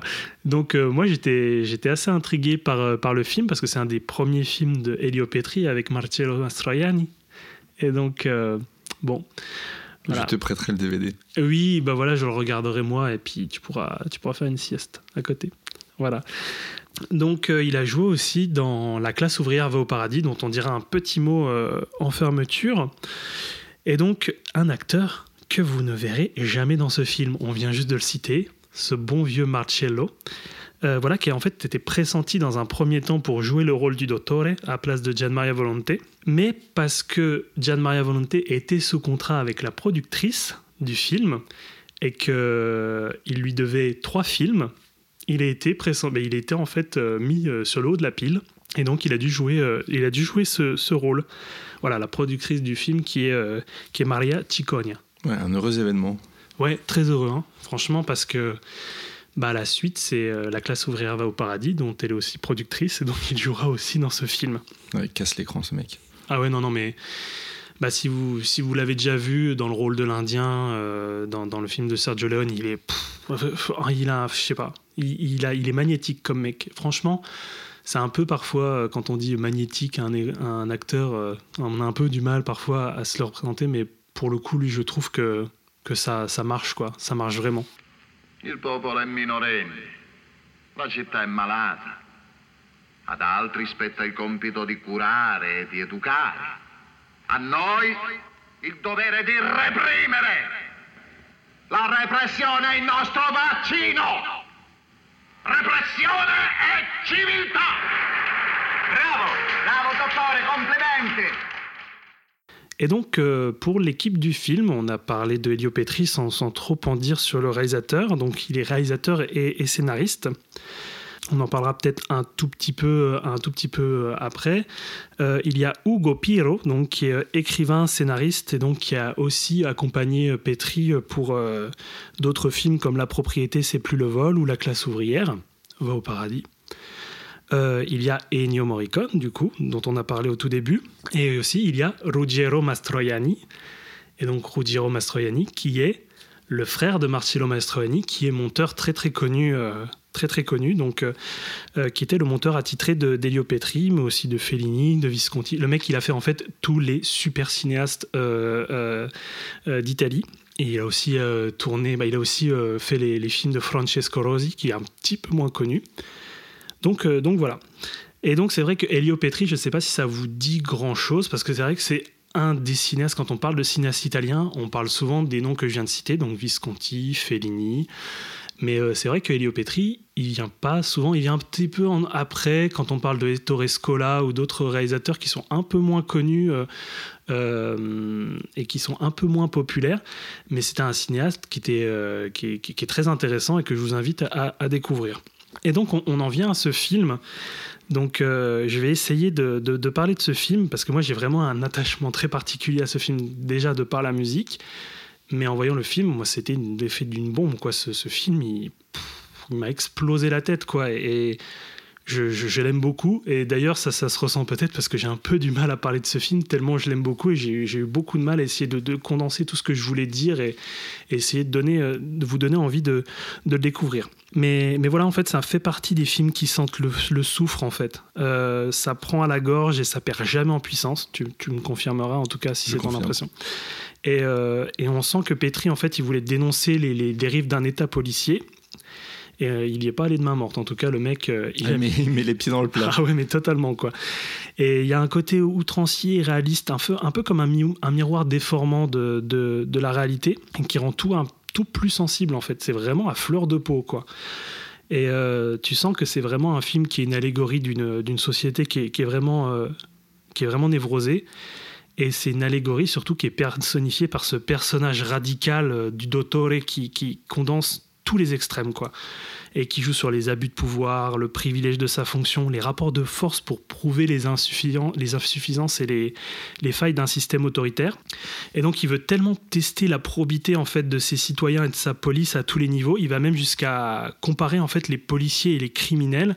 D'ailleurs, ce qu'il est par ailleurs, hein. Euh, on lui reprochera ça en fait à un moment donné. On disait euh, que, c'est un criminel qui est à la tête de la répression, et c'est le cas en fait. Euh, Moi, c'est vraiment ce qui m'a marqué dans ce film-là, c'est cette réplique-là dont tu parles. Quand il, quand il parle à sa maîtresse et qui, lui dit assez tôt dans le film que finalement les policiers et les délinquants se ressemblent. Oui, mais totalement en fait. Et d'ailleurs, oui, ce sera reproché par, euh, par un, militant, euh, un militant euh, plus tard, un militant communiste, qui lui dira voilà, vous êtes un criminel à la tête de la répression. Et là, en fait, il, le prend. euh, ça, ça le touche, quoi, parce qu'en fait, il se rend compte que oui, effectivement, quoi, euh, ils sont pareils. Alors. Le militant n'est pas considéré comme un criminel, hein, c'est pas ça que je veux dire, mais c'est vrai que là, il se rend compte que oui, en fait, il fait partie de, ce, système sclérosé, quoi, et que c'est lui qui le crée. Donc voilà, en fait, pour lui, dans son système euh, de croyance, je cite, l'abus de liberté menace le pouvoir, Euh, tout le monde est coupable d'un crime, et, tu sens d'ailleurs que de toute façon, le mec, il a vrillé à un moment donné parce qu'il est passionné par les crimes, il est vraiment très morbide de ce point de vue-là. Il en vient même à photographier sa maîtresse, Florinda bah, Augusta Terzi, euh, en la prenant en photo euh, dans des faits divers en fait qu'il a traités. Et en fait, il répète les faits divers euh, à sa maîtresse et elle doit se mettre en scène, donc la tête contre un bidet, euh, entourée de vinyle, avec. elle doit faire semblant d'être dans des situations pas possibles pour, pour, pour, pour faire le, jouer le rôle de la victime. Et donc pour lui, lors d'une scène vraiment très marquante, il dit la répression et la civilisation, la, répré- la, la- comment dire, la répression est notre vaccin. Et quand tu entends ça, c'est genre, ouh, ça, Ça fait froid dans le dos. ouais, ouais. ça fait vraiment froid dans le dos, surtout la manière dont c'est mis en scène. Il y a un plan très très serré sur sa tête en contre-plongée. Bah voilà quoi, on fait les liens tout de suite avec le fascisme et tout, et ça, ça fait, euh, ça, ça- ça fait vraiment mal quoi. Et donc, euh, pour vérifier sa théorie, euh, il passe à l'acte, donc il laisse des indices euh, un peu partout et il, cons- il constate en fait jusqu'à quel degré son pouvoir et son influence le rendent euh, en fait intouchable aux yeux de la société. Donc en fait, sans, sans dévoiler, au final, c'est vrai que ce mec, en fait, il pousse toutes les limites pour essayer de voir à quel point il est intouchable. Quoi. Et c'est ça le, ça l'objet principal du film. Tout, ouais, hein. tout l'accuse dans ce, dans ce meurtre, mais à aucun moment il est accusé. Mm. Il va jouer son rôle de, euh, de chef euh, de la section politique à fond, comme il jouait euh, à fond son rôle de chef de la section de la police. Mm. Et, euh, et c'est ça qui est intéressant en fait, c'est cette ambiguïté en fait entre son désir d'être euh, attrapé et son désir en fait de, de- de maintenir euh, ses fonctions, euh, enfin en tout cas le rôle de ses fonctions à fond. C'est ça. Et en fait, le, mec est radical jusqu'au point de faire imploser les propres institutions dont il fait partie. quoi. C'est c'est genre vraiment. euh, euh, c'est vraiment une spirale vraiment autodestructrice de tout un système autoritaire et, et le gars est tellement pointueux sur ça, c'est vraiment poussé à l'extrême que genre il, il est, il est jusqu'à en fait faire exploser les institutions dont il, est, dont il fait partie et dont il représente en fait. Euh, ah, c'est glaçant de ce point de vue-là. Après, on n'est pas tout à fait honnête. Il y a quand même un personnage dans le film qui va avoir des doutes et, euh, et ça, va, ça va le suivre jusqu'à la fin. quoi. Effectivement. Bah, parlons des personnages euh, plus précisément. Donc, le, le personnage du Dottore, euh, on a déjà défini les contours. C'est un personnage qui est en transe. il est en transe. Il en fait des caisses, mais euh, c'est pas de je le dis pas de manière péjorative. Non, non, non, mais il en fait des il, caisses à ouais, juste il est en titre. roue libre, total. Ah ouais, mais il fait peur. il fait peur. Euh, le personnage fait peur, l'interprète, donc Gian Maria Volonté, fait peur. C'est c'est genre, il, il- il te saisit euh, du début jusqu'à la fin. Il joue à la perfection ce personnage qui est totalement névrotique et manipulateur, qui est poussé, comme tu disais, bah, jusqu'à la caricature. quoi. C'est une caricature de, de lui-même. Il est à la fois caricature, bah, en fait, il est à la fois calculateur et très peu subtil. Il passe en fait d'une assurance excessive à une extrême fragilité. Et c'est ça qui déstabilise encore plus parce que tu as l'impression que dans une scène, euh, il, genre, il a une stature très imposante, il, est- il bombe le torse et tout. Et dans, dans- dans une autre scène juste après, tu as l'impression que c'est un gosse, quoi, à qui on vient de taper sur la main et, et il pleure. Et, et tu sens que le mec est mal quand même. hein. Le, le mec, il est passé, euh, il, il est passé de l'autre côté. euh, Grosse il- fissure. ah, une grosse fissure. Et donc, ça, en fait, pour un acteur, euh, parce que pour le, pour le petit background, Gian Maria Volonté, en fait, est un acteur très engagé politiquement. Euh, C'était un acteur très engagé à gauche. Euh, et il fait vraiment parfaitement illusion dans ce rôle de, de, mec fasciste, euh, vraiment jusqu'à la moelle, quoi. Et, euh, et d'ailleurs, pour la petite anecdote, le père de Gian Maria Volonté euh, était un fasciste qui était très connu en Italie et qui été emprisonné pour 30 ans de, prison. Je ne sais plus trop l'affaire, mais en fait, euh, déjà, quand on sait que euh, un de tes, bah, ton père, en fait, est un fasciste qui est reconnu par toute l'Italie pour avoir fait des crimes horribles et qui été emprisonné, c'est vrai que là, ça, a dû, ça a dû lui donner matière à réflexion pour composer son personnage, je pense, parce qu'il y a un peu, je pense qu'il y a un peu de, de vécu en fait dans un peu de vécu dans, sa composition. Euh, je reviens sur un peu Florinda Balkin, donc qui joue le rôle de Augusta Terzi. Euh, elle apparaît dans de nombreuses séquences de flashback et elle permet de comprendre davantage la psychologie du personnage du Dottore euh, d'un point de vue extérieur. C'est peut-être l'une des seules d'ailleurs qui permet ce, ce- ce- ce pas de côté en fait pour mieux comprendre ce, ce personnage. C'est une des seules aussi qui le renvoie dans les cordes. C'est ça, ouais. En fait, euh, elle le traite d'enfant, d'impuissant. Et En fait, à l'opposé de, de, de- de l'image puissante, autoritaire et super viriliste qui montre tout au long du film. On se demande d'ailleurs si ces séquences elles se sont passées, elles se sont réellement passées. Mm. On ne sait pas si c'est des séquences de flashback qui s- ou, de, ou de rêves. On a du mal à, on a du mal à, à savoir. Et d'ailleurs, en fait, on n'aura, je pense, jamais la réponse. Euh, il y a Salvo Randone, du coup, qui joue un plombier qui est abusé par le Dottore à un moment donné. Et, et les autres personnages, en fait, à part ces trois-là, sont vraiment dépouillés de toute psychologie et volontairement, en fait, peu développés, euh, que ce soit, en fait, les policiers, les citoyens ou même les jeunes militants contestataires. Euh, niveau réalisation, euh, l'aspect général, c'est vraiment une mise en scène qui est portée sur, sur les détails avec des angles et des mouvements de caméra qui sont assez virtuoses. Et puis ils sont constants en fait. Ah oui, mais c'est c'est un... Je, je me suis posé la question en, en travaillant là sur, sur le film. euh, Est-ce qu'à un moment donné la caméra est fixe? Oui, c'est vrai que c'est Je ça pense- bouge tout le temps. euh, Ouais, voilà. Et moi, je, je- vraiment, j'associe ça à une, à une danse, mais constante, tu vois. Euh, c'est des panneaux qui vont être mélangés à des, des zooms, des travelling, et ça ne sera pas l'un ou l'autre, ça sera. Alors bon, à la fois tout juste peut-être pour, pour expliquer à ceux qui l'ont pas vu, on dit que la caméra bouge tout le temps, c'est pas non plus la shaky cam, genre...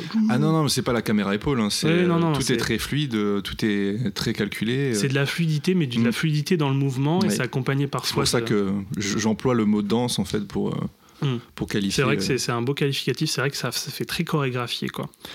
Et euh, ouais, c'est vraiment très virtuose. Et euh, il y, il y a une dimension, bon, bah, vous avez sans doute bien vu bah, avec mon avant-propos, qui est anxiogène, c'est super étouffant. Et en fait, elle est en grande partie due au cadre très enfermé, qui est très proche des personnages. On a des gros plans, mais tu vois la grosse tête de Jeanne Maria Volonté sur fond bleu, là, euh, c'est c'est super imposant. Donc euh, de fortes plongées, contre-plongées. Donc euh, voilà, il y, il y a aussi des scènes, la scène ubuesque du pot au début du film, du pot de policier. Euh, parce qu'en fait, euh, le Dottore vient d'être promu, euh, euh, vient d'avoir sa promotion. Et en fait, ils sont en train de prendre un pot autour d'un accusé. bah, Il y a un suppo- interrogatoire qui est il mené. y a un interrogatoire d'un supposé accusé. Et, et en fait, ils se, ils se mettent en, en rond tout autour de lui. Il y a une énorme plongée où il est au milieu du cadre.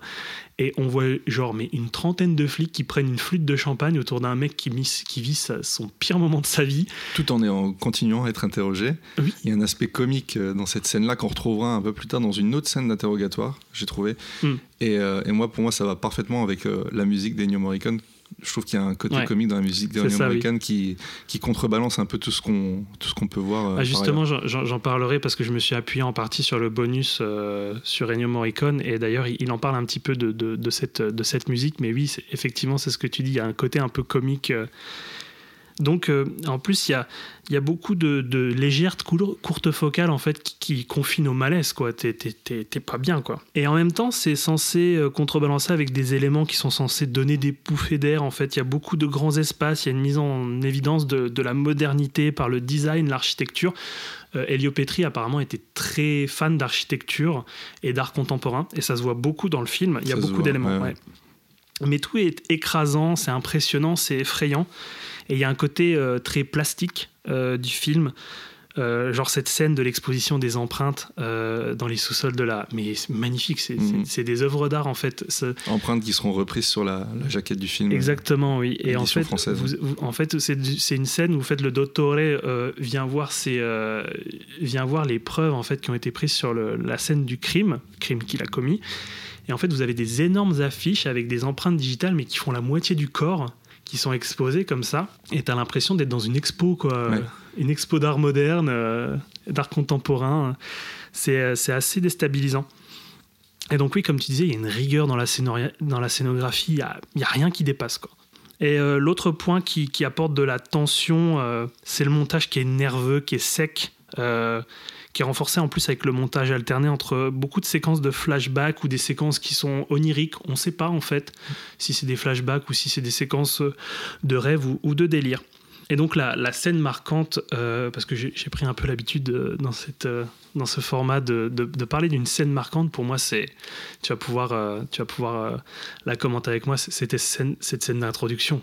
Qui, tu, tu m'en avais parlé la première fois que tu l'avais vu, qui t'avait vraiment soufflé quoi. Oui, tu, tu fais référence à, à, donc cette scène où, euh, où Gian Maria, Maria Volonté va, va chez sa maîtresse. C'est ça, oui, c'est une séquence d'introduction qui dure près de 15 minutes, Ouais, ouais. qui est très très longue. Ouais, il, pl- il plante le décor et en fait, euh, dans cette première scène, dans ces 15 premières minutes, il tue de sang-froid sa maîtresse. Donc de manière très, très calculée. hein. Il a une dague. Et on euh, vous un pas, c'est vrai que ça Non, arrive ça très, arrive très très vite, très hein. vite dans le film. Et, euh, et en fait, suite à ça, il va laisser, on va le voir, en fait, déambuler dans tout l'appartement, euh, laisser des, empreintes volontairement, des épreuves, des, des preuves, euh, pareil, volontairement, un petit bout de tissu de, de, de sa cravate Oui, qu'il aura il- coincé dans l'ongle de. C'est ça, il va prendre, sa il maîtresse. va prendre quelques lires, donc les, la, la monnaie, euh, la monnaie italienne de l'époque, euh, pour faire croire que peut-être que c'est un cambriolage Voilà, qui a ouais. mal tourné. Et, et donc euh, il prend ses empreintes de, de semelles et puis il les prend dans le sang et puis après il reconstitue en fait. et euh, non, c'est assez saisissant au final de voir euh, que tout va se jouer autour de cette scène et en fait on, on y reviendra d'ailleurs parce qu'il va revenir. Et donc là en fait on peut très bien dire que les, criminels reviennent toujours sur le lieu du meurtre parce qu'il revient effectivement superviser l'enquête euh, et il essaye encore plus de brouiller euh, ses, agents euh, policiers. Et l'autre scène, sans trop en dire, c'est la scène de fin. Donc je ne sais pas dans quelle mesure en fait je peux le dire, mais attendez-vous à une scène de fin très déstabilisante qui vous qui ça vous mettra un peu sur le cul parce que vous saurez pas en fait sur quel pied danser. C'est ça, donne beaucoup d'interprétations. Euh, en fait, on, ne sait pas si, euh, si, le, dottore va finir par se faire prendre ou s'il est pris. Et euh, je trouve que c'est peut-être une des meilleures fins. En fait, pour la petite anecdote, c'est que pour cette scène, la scène de fin qu'a tourné Elio Petri en fait ne convenait pas à la production. On lui avait dit de faire une, fin alternative. Et au final, il y a deux fins, mais elles sont toutes les deux incorporées dans le film. Donc euh, voilà, il a, il a réussi à ruser en tournant deux scènes de fin, mais qui- qu'il met euh, en juxtaposant l'une et l'autre. Et c'est vraiment mais, bah, super intéressant et je trouve que c'est très intelligent d'avoir terminé comme ça. Quoi. Euh, un petit point sur la musique, parce que j'en ai pas trop, j'en ai pas encore assez dit. J'en ai pas Ah, assez dit. J'adore Ennio Morricone. J'ai l'occasion de parler d'Ennio Morricone, ça y est, je peux le, je peux le caser. Non, mais c'est vraiment une de mes musiques préférées d'Ennio Morricone. Euh, D'ailleurs, qui est dirigée par euh, Bruno Nicolai, donc qui a tout le temps été le, directeur d'orchestre d'Ennio Morricone sur la majorité de ses, compositions.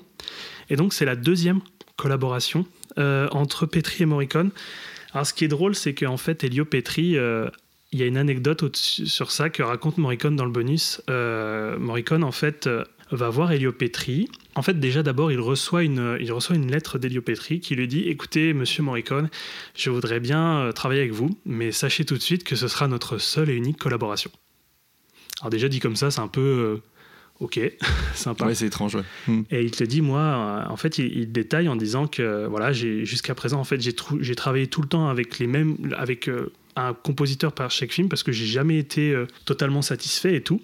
Et euh, donc il te raconte ça, euh, Morricone, tu te dis ok d'accord, ça va être quoi la chute euh, Et quand tu sais un petit peu ce qui s'est passé après, ben oui, ben Morricone, euh, bah ça a été après le compositeur officiel de Petri jusqu'à quasiment la fin de sa carrière. Donc en gros, bon, il y a un petit peu le côté dans le bonus, l'effet moussant en disant, eh, Je suis le seul avec qui ça a fonctionné entièrement. il est venu chez moi, il n'a pas été déçu. Donc voilà, en fait, il a travaillé avec, euh, il a travaillé avec lui pendant, je crois, 6 ou 7 autres projets avec celui-là ou en incluant celui-là. Et oui, c'est une musique qui est vraiment très intrigante, qui est à la fois grotesque et inquiétante, avec ce mélange de guimbarde et de, mandoline, en fait, tapé comme euh, si c'était un piano, quoi. Euh, Il y a des sonorités qui collent bien avec la personnalité du Dottore, qui euh, ça, ajoute au côté farsubuesque du film, quoi, où tu as du mal à croire ce qui se passe. Aussi, autre anecdote, c'est que comme souvent en fait chez Sergio Leone, mais pas pour la même, pas pour la même utilité. Faut savoir que Sergio Leone en fait euh, et Ennio Morricone sont souvent, euh, sont souvent mis ensemble, sont souvent loués pour leur duo euh, qui les a rendus célèbres. L'un n'aurait pas été célèbre sans l'autre, je pense. C'était une complémentarité, une alchimie de, cinéma. En fait, faut savoir que Sergio Leone ils se connaissaient depuis l'enfance. Ils avaient fréquenté les mêmes institutions scolaires, mais ils n'étaient pas potes. Ils se sont perdus de vue. Ils se connaissaient pas spécialement. Ils se sont retrouvés sur un film. Et euh, en fait, Sergio Leone avait, mais pas du tout confiance en Ennio Morricone. Il lui disait, vous composez la, musique avant le film, je, regarde, j'écoute si c'est bien, et je prends ou je prends pas. Et il le dit tout le temps, mais jusqu'à la fin de sa carrière, il dira souvent Mais j'avais pas du tout confiance en ce type. Donc euh, il me compose le truc à l'avance. Je la fais tourner sur le plateau pour donner de l'ambiance, tout ça, euh, pour, pour essayer de donner la couleur aux, acteurs. Mais donc je, je, je, je lui demande de faire ça sur scénario. Et en fait, Morricone a fait aussi, a composé aussi la musique du film sur scénario. Et ce que je trouve que c'est assez fort parce que ça, ça Ouais, colle c'est super fort, bien. on, Quoi. on- on sait que, enfin, on sent qu'elle est pas, elle est pas, elle, est pas faite sur les images tout de même. Oui. oui, mais je trouve que franchement, Mais ça fonctionne ça, très ça bien. hein. fonctionne très très Ouais. bien. Et donc j'ai une dernière anecdote sur la musique. Euh, il faut savoir que, que Petri et Mastroianni, donc Ruggiero, le, le frère de Marcello qui est monteur, euh, ont invité en fait Morricone lors du mixage final et ils ont fait croire, en fait, ils ont fait une petite farce à Morricone. Euh, Morricone arrive dans le studio et, et en fait, Petri et euh, Mastroianni, très sérieux, lui disent écoutez, installez-vous, on va écouter la première séquence d'introduction du film. avaient mis un coussin Peter sur le fauteuil. Peut-être qu'ils l'ont fait, mais il le dit pas, ça. Il dit qu'il s'est fait rouler un peu, mais, euh, mais pas à ce point-là. Euh, donc il s'installe et il commence en fait à, voir la scène d'introduction, donc la scène d'introduction que vous voyez dans le film, mais avec une musique qui est pas du tout la sienne. et les mecs à côté, tu sais, ils bougent pas, ils disent rien. Et puis euh, Morricone en fait raconte ça dans le bonus en disant moi je je savais pas me foutre en fait, c'était pas ma musique, je sais pas trop le dire et tout. Je suis quelqu'un d'assez timide et je, je, je m'impose pas. euh, Bref, bon, après, Morricone qui euh, se met en scène dans sa propre vie et tout, on connaît un petit peu le personnage. Bah, moi, je, commence un peu à connaître le personnage en m'intéressant à sa vie. C'est vrai que, voilà, il l'a vécu comme ça. Je, je- vais vous le raconter tel qu'il le raconte lui. Et donc, euh, dix minutes se passent, la première bobine se termine, et putain, il comprend pas, quoi. Il dit, mais à un moment donné, il fait, mais c'est pas ma musique, en fait. Et donc, euh, dans le plus grand des calmes, Petri et Mastroianni disent Ouais, mais en fait, on a, on n'a pas trop apprécié votre musique et on a préféré celle-là. Et en plus, cette musique, mais euh, il disait qu'elle était horrible, quoi. C'était une musique qui était totalement en dissonance avec ce qui se passait. Il y avait un meurtre horrible qui se passait sous ses yeux, mais c'était une musique très légère avec des chœurs et tout. euh, et, et il comprenait pas du tout. Et puis au final, ils ont dit Bon, écoute, on s'est foutu de votre gueule. On vous a fait une super blague. Mais On a fait une super blague. qui prend du temps quand même. au Ouais, c'est une blague qui prend vachement du temps, hein, parce que ça a duré près d'une bobine et demie quand même. Oui, non, et puis il faut le préparer. Oui. C'est ça que je veux dire. c'est pas comme aujourd'hui où tu colles euh, ta bande. euh, C'est ça, oui. Oui, ça prend du temps à coller la piste sonore et tout, c'est ça. Ouais, donc euh, les mecs étaient motivés. Euh, en tout cas, c'est des bons farceurs. Et euh, donc, vous n'entendrez jamais cette, cette musique apparemment horrible aux, aux oreilles de, de Morricone. Donc, euh, donc vo- voilà pour la petite anecdote. Euh, ce que je pourrais ajouter en fait sur le film, c'est que déjà, c'est le produit d'un contexte. Euh, il est annonciateur des années de plomb. Donc en fait, les, années de plomb, euh, c'est une période euh, qui a parcouru euh, la fin des années 60 jusqu'aux années 80 dans l'Europe, mais à des moments différents selon les pays. Et donc en fait, ce film est un peu annonciateur de ce qui va se passer. Il est fortement en lien avec les tensions et violences politiques du moment que sont en train de vivre l'Italie. Euh, parce qu'en fait, euh, il y avait déjà à l'époque euh, de, la, de la réalisation du film, en fait, des grèves syndicales qu'on appelle l'automne chaud, qui se passe pendant l'automne 69. Et il y a aussi un événement très important qui va se passer à Milan. Il, il va y avoir l'attentat de la Piazza Fontana, donc qui est une banque à Milan. Et donc, euh, ça va être en décembre de la même année. Il va y avoir 16 morts, donc c'est le plus lourd bilan d'un attentat euh, en Italie qui est décompté. Et aussi, il y a un autre élément, c'est que les Italiens et les Italiennes, en fait, apprennent dans ces mêmes années qu'il y avait un programme d'écoute du gouvernement, euh, d'écoute téléphonique, qui ont été mis en place par les autorités italiennes sur de nombreux citoyens italiens italiennes. Donc, euh, ce programme est, découvert. Et donc, on apprend que le gouvernement et les autorités policières ont mis euh, sur écoute plein de gens, des milliers, voire peut-être des millions de, gens sur écoute pour euh, zéro raison, juste pour euh, savoir en fait ce qui se passe dans la vie des gens. C'est super sympa. Le film, il concentre vraiment euh, tous ces troubles qui constituent en fait la, tr- la stratégie de la- l'attention. Donc la stratégie de l'attention, c'est une expression qui est utilisée pour décrire une théorie qui explique l'entretien d'un climat euh, politique délétère pour favoriser l'émergence d'un État autoritaire. En fait, ce serait euh, stratégie de l'attention. En fait, ce serait des autorités qui laissent plus ou moins germer ce climat délétère pour, euh, pour essayer de, renforcer, de serrer la vis, quoi, en fait. Donc, ce serait une espèce de manipulation, euh, de manipulation euh, par l'extérieur, quoi. Avec d'autres acteurs, notamment ben, l'extrême droite, euh, qui, euh, euh, en fait, euh, va perpétrer des attentats. Il va y avoir des enquêtes, mais on va dire que le gouvernement en place va laisser ce climat un peu germer pour essayer déjà de, favoriser euh, ce, comment dire, ce serrage de vis euh, au niveau, au niveau politique. Alors, deux pistes de réflexion sur ce film, je vais essayer de faire rapidement. Euh, il y a de nombreuses références à Kafka. et à son imaginaire, à, son non-sens d'un système. D'ailleurs, il y a une citation en fermeture du film qui dénonce l'impunité des puissants et les représentants de la loi qui, qui échappent de fait à la loi parce que c'est eux la loi. Et après, ça, c'est plus une question parce que je ne suis pas un expert de Brecht. Euh, je vais, j'ai essayé de fouiller mes, mes deux, trois références que j'ai eues lors de ma licence. Est-ce que tu les as eues, ces, ces fameux cours euh? Je, les- je les ai eus, mais j'en garde aucun souvenir. Parce qu'on a eu les, les mêmes profs. En fait, euh, il y en a beaucoup qui parlent d'une dimension brechtienne euh, dans ce film, avec l'outrance qui est comme un mécanisme de distanciation, un didactisme qui est présent, mais je trouve qu'il est beaucoup plus présent dans la classe ouvrière va au paradis.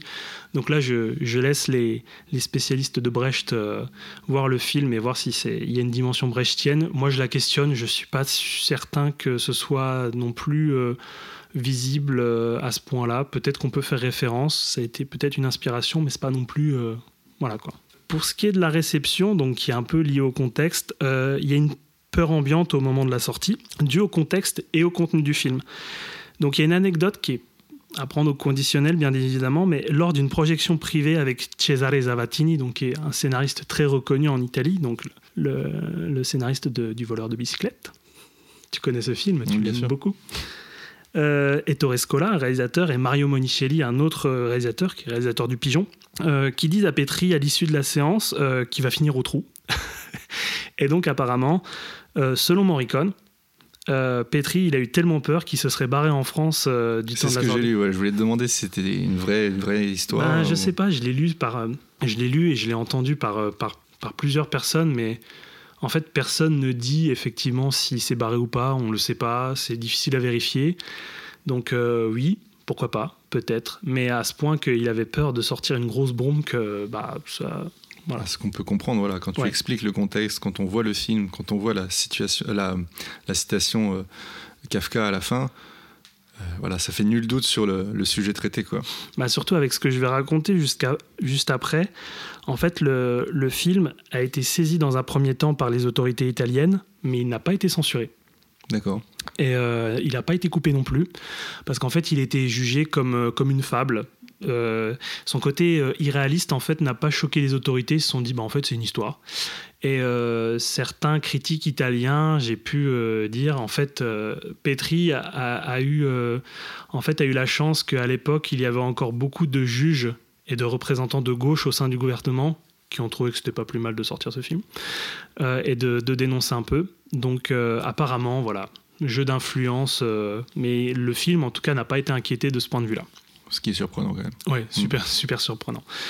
Petit succès public, mais un grand succès critique. Donc, apparemment, l'extrême gauche italienne n'a pas aimé parce qu'il y a une représentation, on va dire, assez négative et dénigrante des luttes.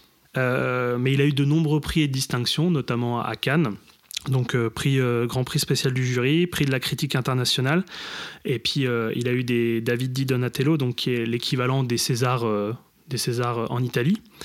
Et il a eu aussi l'Oscar du meilleur film en langue étrangère en 71. Donc il a vraiment eu une reconnaissance internationale. Quoi.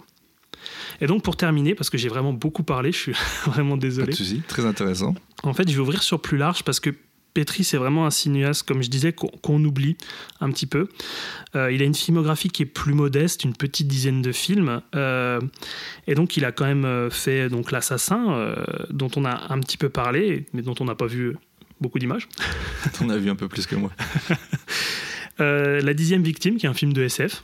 La classe ouvrière va au paradis, qui était une palme d'or en 72, et moi que j'ai vu avant, que j'ai vu il y, a, quelques mois, et qui me. Je vous invite à regarder le film, il glace le sang. Parce qu'en fait, Jeanne Maria Volonté, encore lui, joue un ouvrier qui est aliéné par, par, le, par son travail à l'usine. C'est une œuvre qui est très désagréable, qui est assourdissante, extrême, qui est à la limite de l'indigeste. Franchement, c'est difficile à regarder. Mais on se dit qu'en regardant un peu, c'est- le prix pour faire ressentir l'aliénation euh, d'un individu qui est opprimé. Et par-dessus, il y a la musique en plus expérimentale de Morricone, encore une fois, qui ressemble un peu à un entremêlement de bruit de machine. Euh, a- c'est représentatif en fait de ce que j'ai vu du cinéma de Petri jusqu'à présent. C'est grinçant, c'est inconfortable. euh, c'est comme si en fait on touchait un air, un air à vif, quoi. Et donc, euh, ce film-là, et La classe ouvrière va au paradis, euh, Enquête et, La classe ouvrière va au paradis, euh, forment une trilogie qu'on appelle communément la, trilogie de la névrose, avec, c'est un examen critique de la société italienne contemporaine, avec la propriété, c'est plus le vol. Alors je vais te dire le pitch, il est super intrigant. C'est un employé de banque qui est pris de démangeaison au contact de l'argent.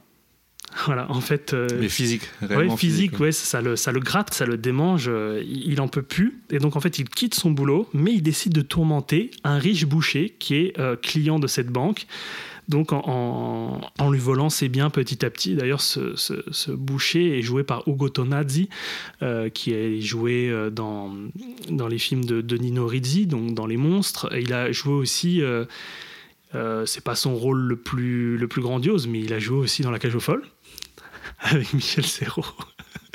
voilà. Donc euh, voilà tout ce que je pouvais dire de ce film. Je termine par euh, La Cage aux Folles en partant d'enquête sur un citoyen tout sous C'est voilà. Ouais, là, La on, est descendu bien bas. Voilà, la boucle est bouclée, j'ai vraiment tout dit, je pense. Oui, je pense que tu as tout dit. Effectivement, Elio Petri met vraiment les pieds dans le plat, comme on le disait, avec un portrait pas très flatteur de, de l'Italie de son époque. Quand je dis pas très flatteur, euh, je veux dire par là que c'est, s'agit vraiment d'une satire euh, sociale, euh, encore plus fort d'une dénonciation quoi, du système, euh, en tout cas du dysfonctionnement du système politique policier italien. Je ressouligne juste un truc, parce que tu n'as pas parlé du directeur photo, mais euh, j'ai pu voir que euh, alors son nom c'est Luigi Culiver, Cuveller, pardon, euh, qui, a, qui a travaillé également sur Les Frissons de l'angoisse hein, de Dario Argento, qu'on affectionne particulièrement, et Les Ventreurs de New York de, de Lucio Fulci. ça c'est aussi c'est un bon film Voilà. de Lucio Donc, Fulci. si vous avez aimé ces films-là, et ben là c'est pareil. Franchement, visuellement, c'est incroyablement beau à regarder, comme à entendre, parce que Gian Maria Volonté, on a, on a envie de l'entendre. J'avais sa voix dans la tête là encore euh, des heures et des jours, euh, Je- des jours après le alors, visionnage. sa- Sachez que pour la préparation de cette émission, en fait, Quentin n'a pas arrêté de d'imiter Gian Maria Volonté en, en- en scandant le nom d'Elio Petri. Voilà, voilà. Voilà, merci. Je sais pas si on la gardera, ça On pas très.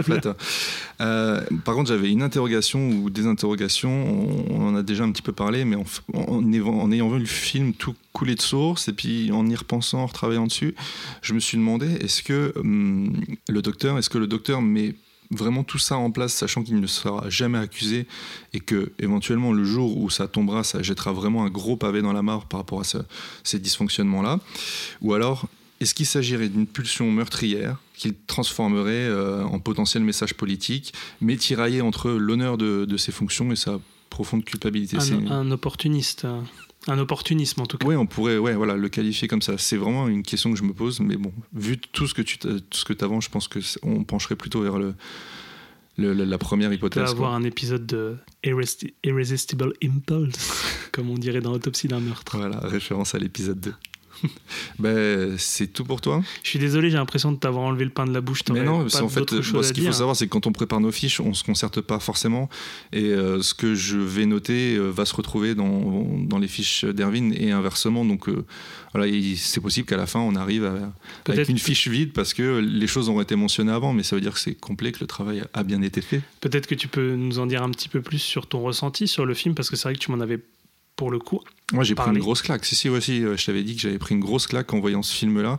J'ai mis du temps à le lancer. En fait, ça fait, je sais plus, ça fait, ça fait c'est quelques semaines que je l'ai. Bah non, en fait, depuis ton dernier passage chez moi, que je l'avais dans ma DVD Tech. Et, euh, et là, ça a été l'occasion, en fait, de le, de le, de le visionner. Alors, moi, j'ai un gros, gros, gros souci avec ces films italiens de l'époque et, et leur doublage. Tout, tout, est, tout est doublé euh, en post-prod, quoi. Et pff, ça, ça me. Oui, Ça me sort souvent du film. Les films de Fucci, euh, de Fulci, j'ai du mal à les regarder principalement pour ça. Et euh, mais là, par contre, j'ai trouvé que le doublage était. Et je me suis, j'étais même posé la question de est-ce qu'il y a de la prise son en direct?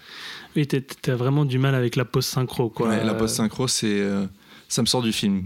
Souvent, quand je, je l'entends en fait tout de suite, quoi. Il y a pas de euh, le- les petits bruits ambiants, on les entend pas en fait. Tout est tout est factice, quoi. Donc ouais, ça me et là et là. Étonnamment, je me suis vraiment posé la question à la fin. Est-ce qu'il y a eu de la pause synchro ou est-ce que ça a été de la prise euh, directe? Bah, je pense que quand même ça a été de la pause synchro, mais je, je- crois que la, en fait, l'omniprésence de la musique et, le fait qu'on soit vraiment concentré sur le personnage du Dottore, genre, moi Parce qu'on le voit tout le temps en fait, il est omniprésent, euh, euh, on, le suit lui, et, genre, euh, il est tellement fascinant, volonté, que genre, euh, un peu t'oublies ce qui se passe autour, et donc. Peut-être que c'est un biais de ma réception de dire que les autres personnages ne sont pas caractérisés ou très très peu à part ceux que j'ai cités. Parce qu'en fait, genre, il attire tout, quoi. Genre, tout est sur lui, on voit que lui, c'est c'est assez fou à ce point-là d'être aussi, bah, je vais revenir à, à- à ce mot, mais d'être aussi magnétique, quoi, à l'écran. Donc ouais, euh, très très belle surprise. Par contre, c'est pas, j'ai vraiment adoré, mais c'est pas le film que je reverrai euh, de sitôt en fait. Il faut un bon moment pour le digérer. C'est pas, j'aurais pas pu me le, refader euh, deux jours plus tard quoi. Bah, c'est le genre de film en plus qui te reste un peu dans l'esprit quelques jours après ton visionnage. Et, et pour l'instant, comme je disais, les films de Petri que j'ai vus, je les, je les, je les, comment dire, je les sens comme une épreuve. C'est un peu une épreuve parce que ça va être ultra intéressant. Mais euh, t'en ressors, euh, la classe ouvrière va au paradis. Moi, C'est j'étais. lourd. Ah ouais, très ouais, lourd, c'est très très lourd. Et moi, j'étais, j'étais pas bien à la fin, quoi. Je, j'y pense, j'y pense, j'y pense. euh, et, euh, et ça- c'est pas que ça fout le cafard, mais en tout cas, ouais, ça, Surtout quand ça se Ça te termine met comme, euh, ça te met une chape dans, de plomb, quoi. comme dans Enquête quoi. Comme les années de plomb. Visto che per te è tutto così chiaro, denunciami. Ti piacerebbe? Denunciami! Qui ci sei e qui ci rimani. Un criminale a dirigere la repressione. Denunciami, denunciami! perfetto! Tu mi devi denunciare! Tu mi devi perfetto! denunciare! Io ho sbagliato! Ma io voglio pagare, capisci? E non gridare! E non gridare! Fai il tuo lavoro! Tu mi devi denunciare! Denunciami! Perché io sono una persona un po'... Aprite! E alla prossima azione ti telefono! Ti tengo in pugno! Te! On va passer à notre euh, petit jeu. Oui, effectivement, on va passer au jeu et c'est à moi de vous offrir oui. un DVD. Alors, euh, pour euh, l'épisode précédent, est-ce qu'on pourrait donner la réponse pour les perdants, au final, ceux qui n'ont pas gagné le DVD, peut-être qu'ils n'auraient pas trouvé? Bien sûr, il s'agissait de Road Racers, un des premiers longs métrages, ou peut-être le premier. oh, va Le dire premier, c'est El Mariachi Ouais, sur. je eh pense. ben, je pense que ça se situe entre El Mariachi et El, euh, El Desperado. Donc Road Racers de euh, Robert Rodriguez avec Salma Hayek. En tout cas, ça donnait super envie. Ouais. Je suis deg de ne pas avoir gagné. J'avais envie de le voir, moi. Mais je te le prêterai avant de l'envoyer si tu veux. Et donc voilà pour le film. Bon ben, si vous voulez euh, en fait malgré tout découvrir Road Racer, euh, moi je vous le conseille pas parce que je l'ai pas vu. Toi tu le conseilles? Non Ah en fait t'as envoyé un cadeau empoisonné à une personne, pauvre personne qui a répondu quoi. Ah bah c'est de la radinerie. hein. Voilà. Euh, alors c'est à moi.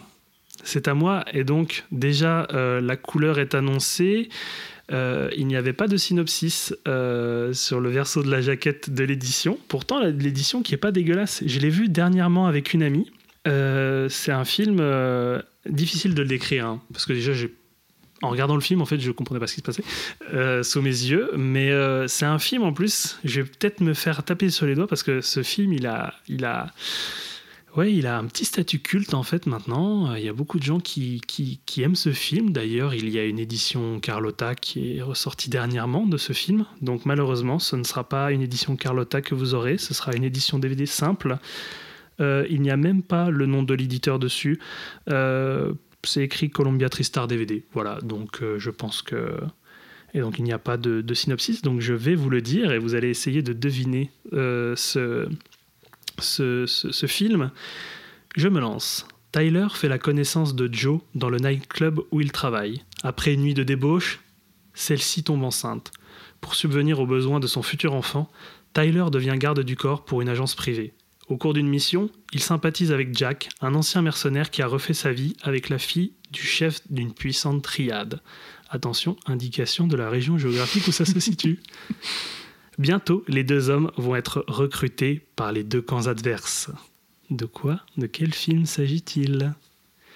Voilà, donc euh, moi si je peux vous dire, euh, je vous l'ai déjà dit, j'ai eu du mal à comprendre ce qui se passait dans le film, ça bouge beaucoup, il y a beaucoup d'action, ça fait bien boum boum. Euh, je pense que c'est un réalisateur en tout cas connu qui a fait ce film, c'est un de ses films phares maintenant qui a été...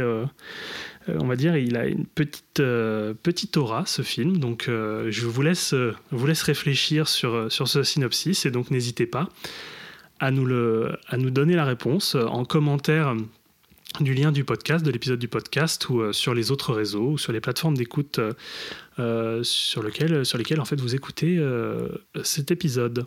Eh ben, je te remercie à nouveau, Erwin. Est-ce que je t'ai donné envie de regarder le film? Pas spécialement, non, parce que tu m'en as parlé en antenne. et- J'ai dit que c'était bien. Oui, suffisamment bien pour t'en débarrasser.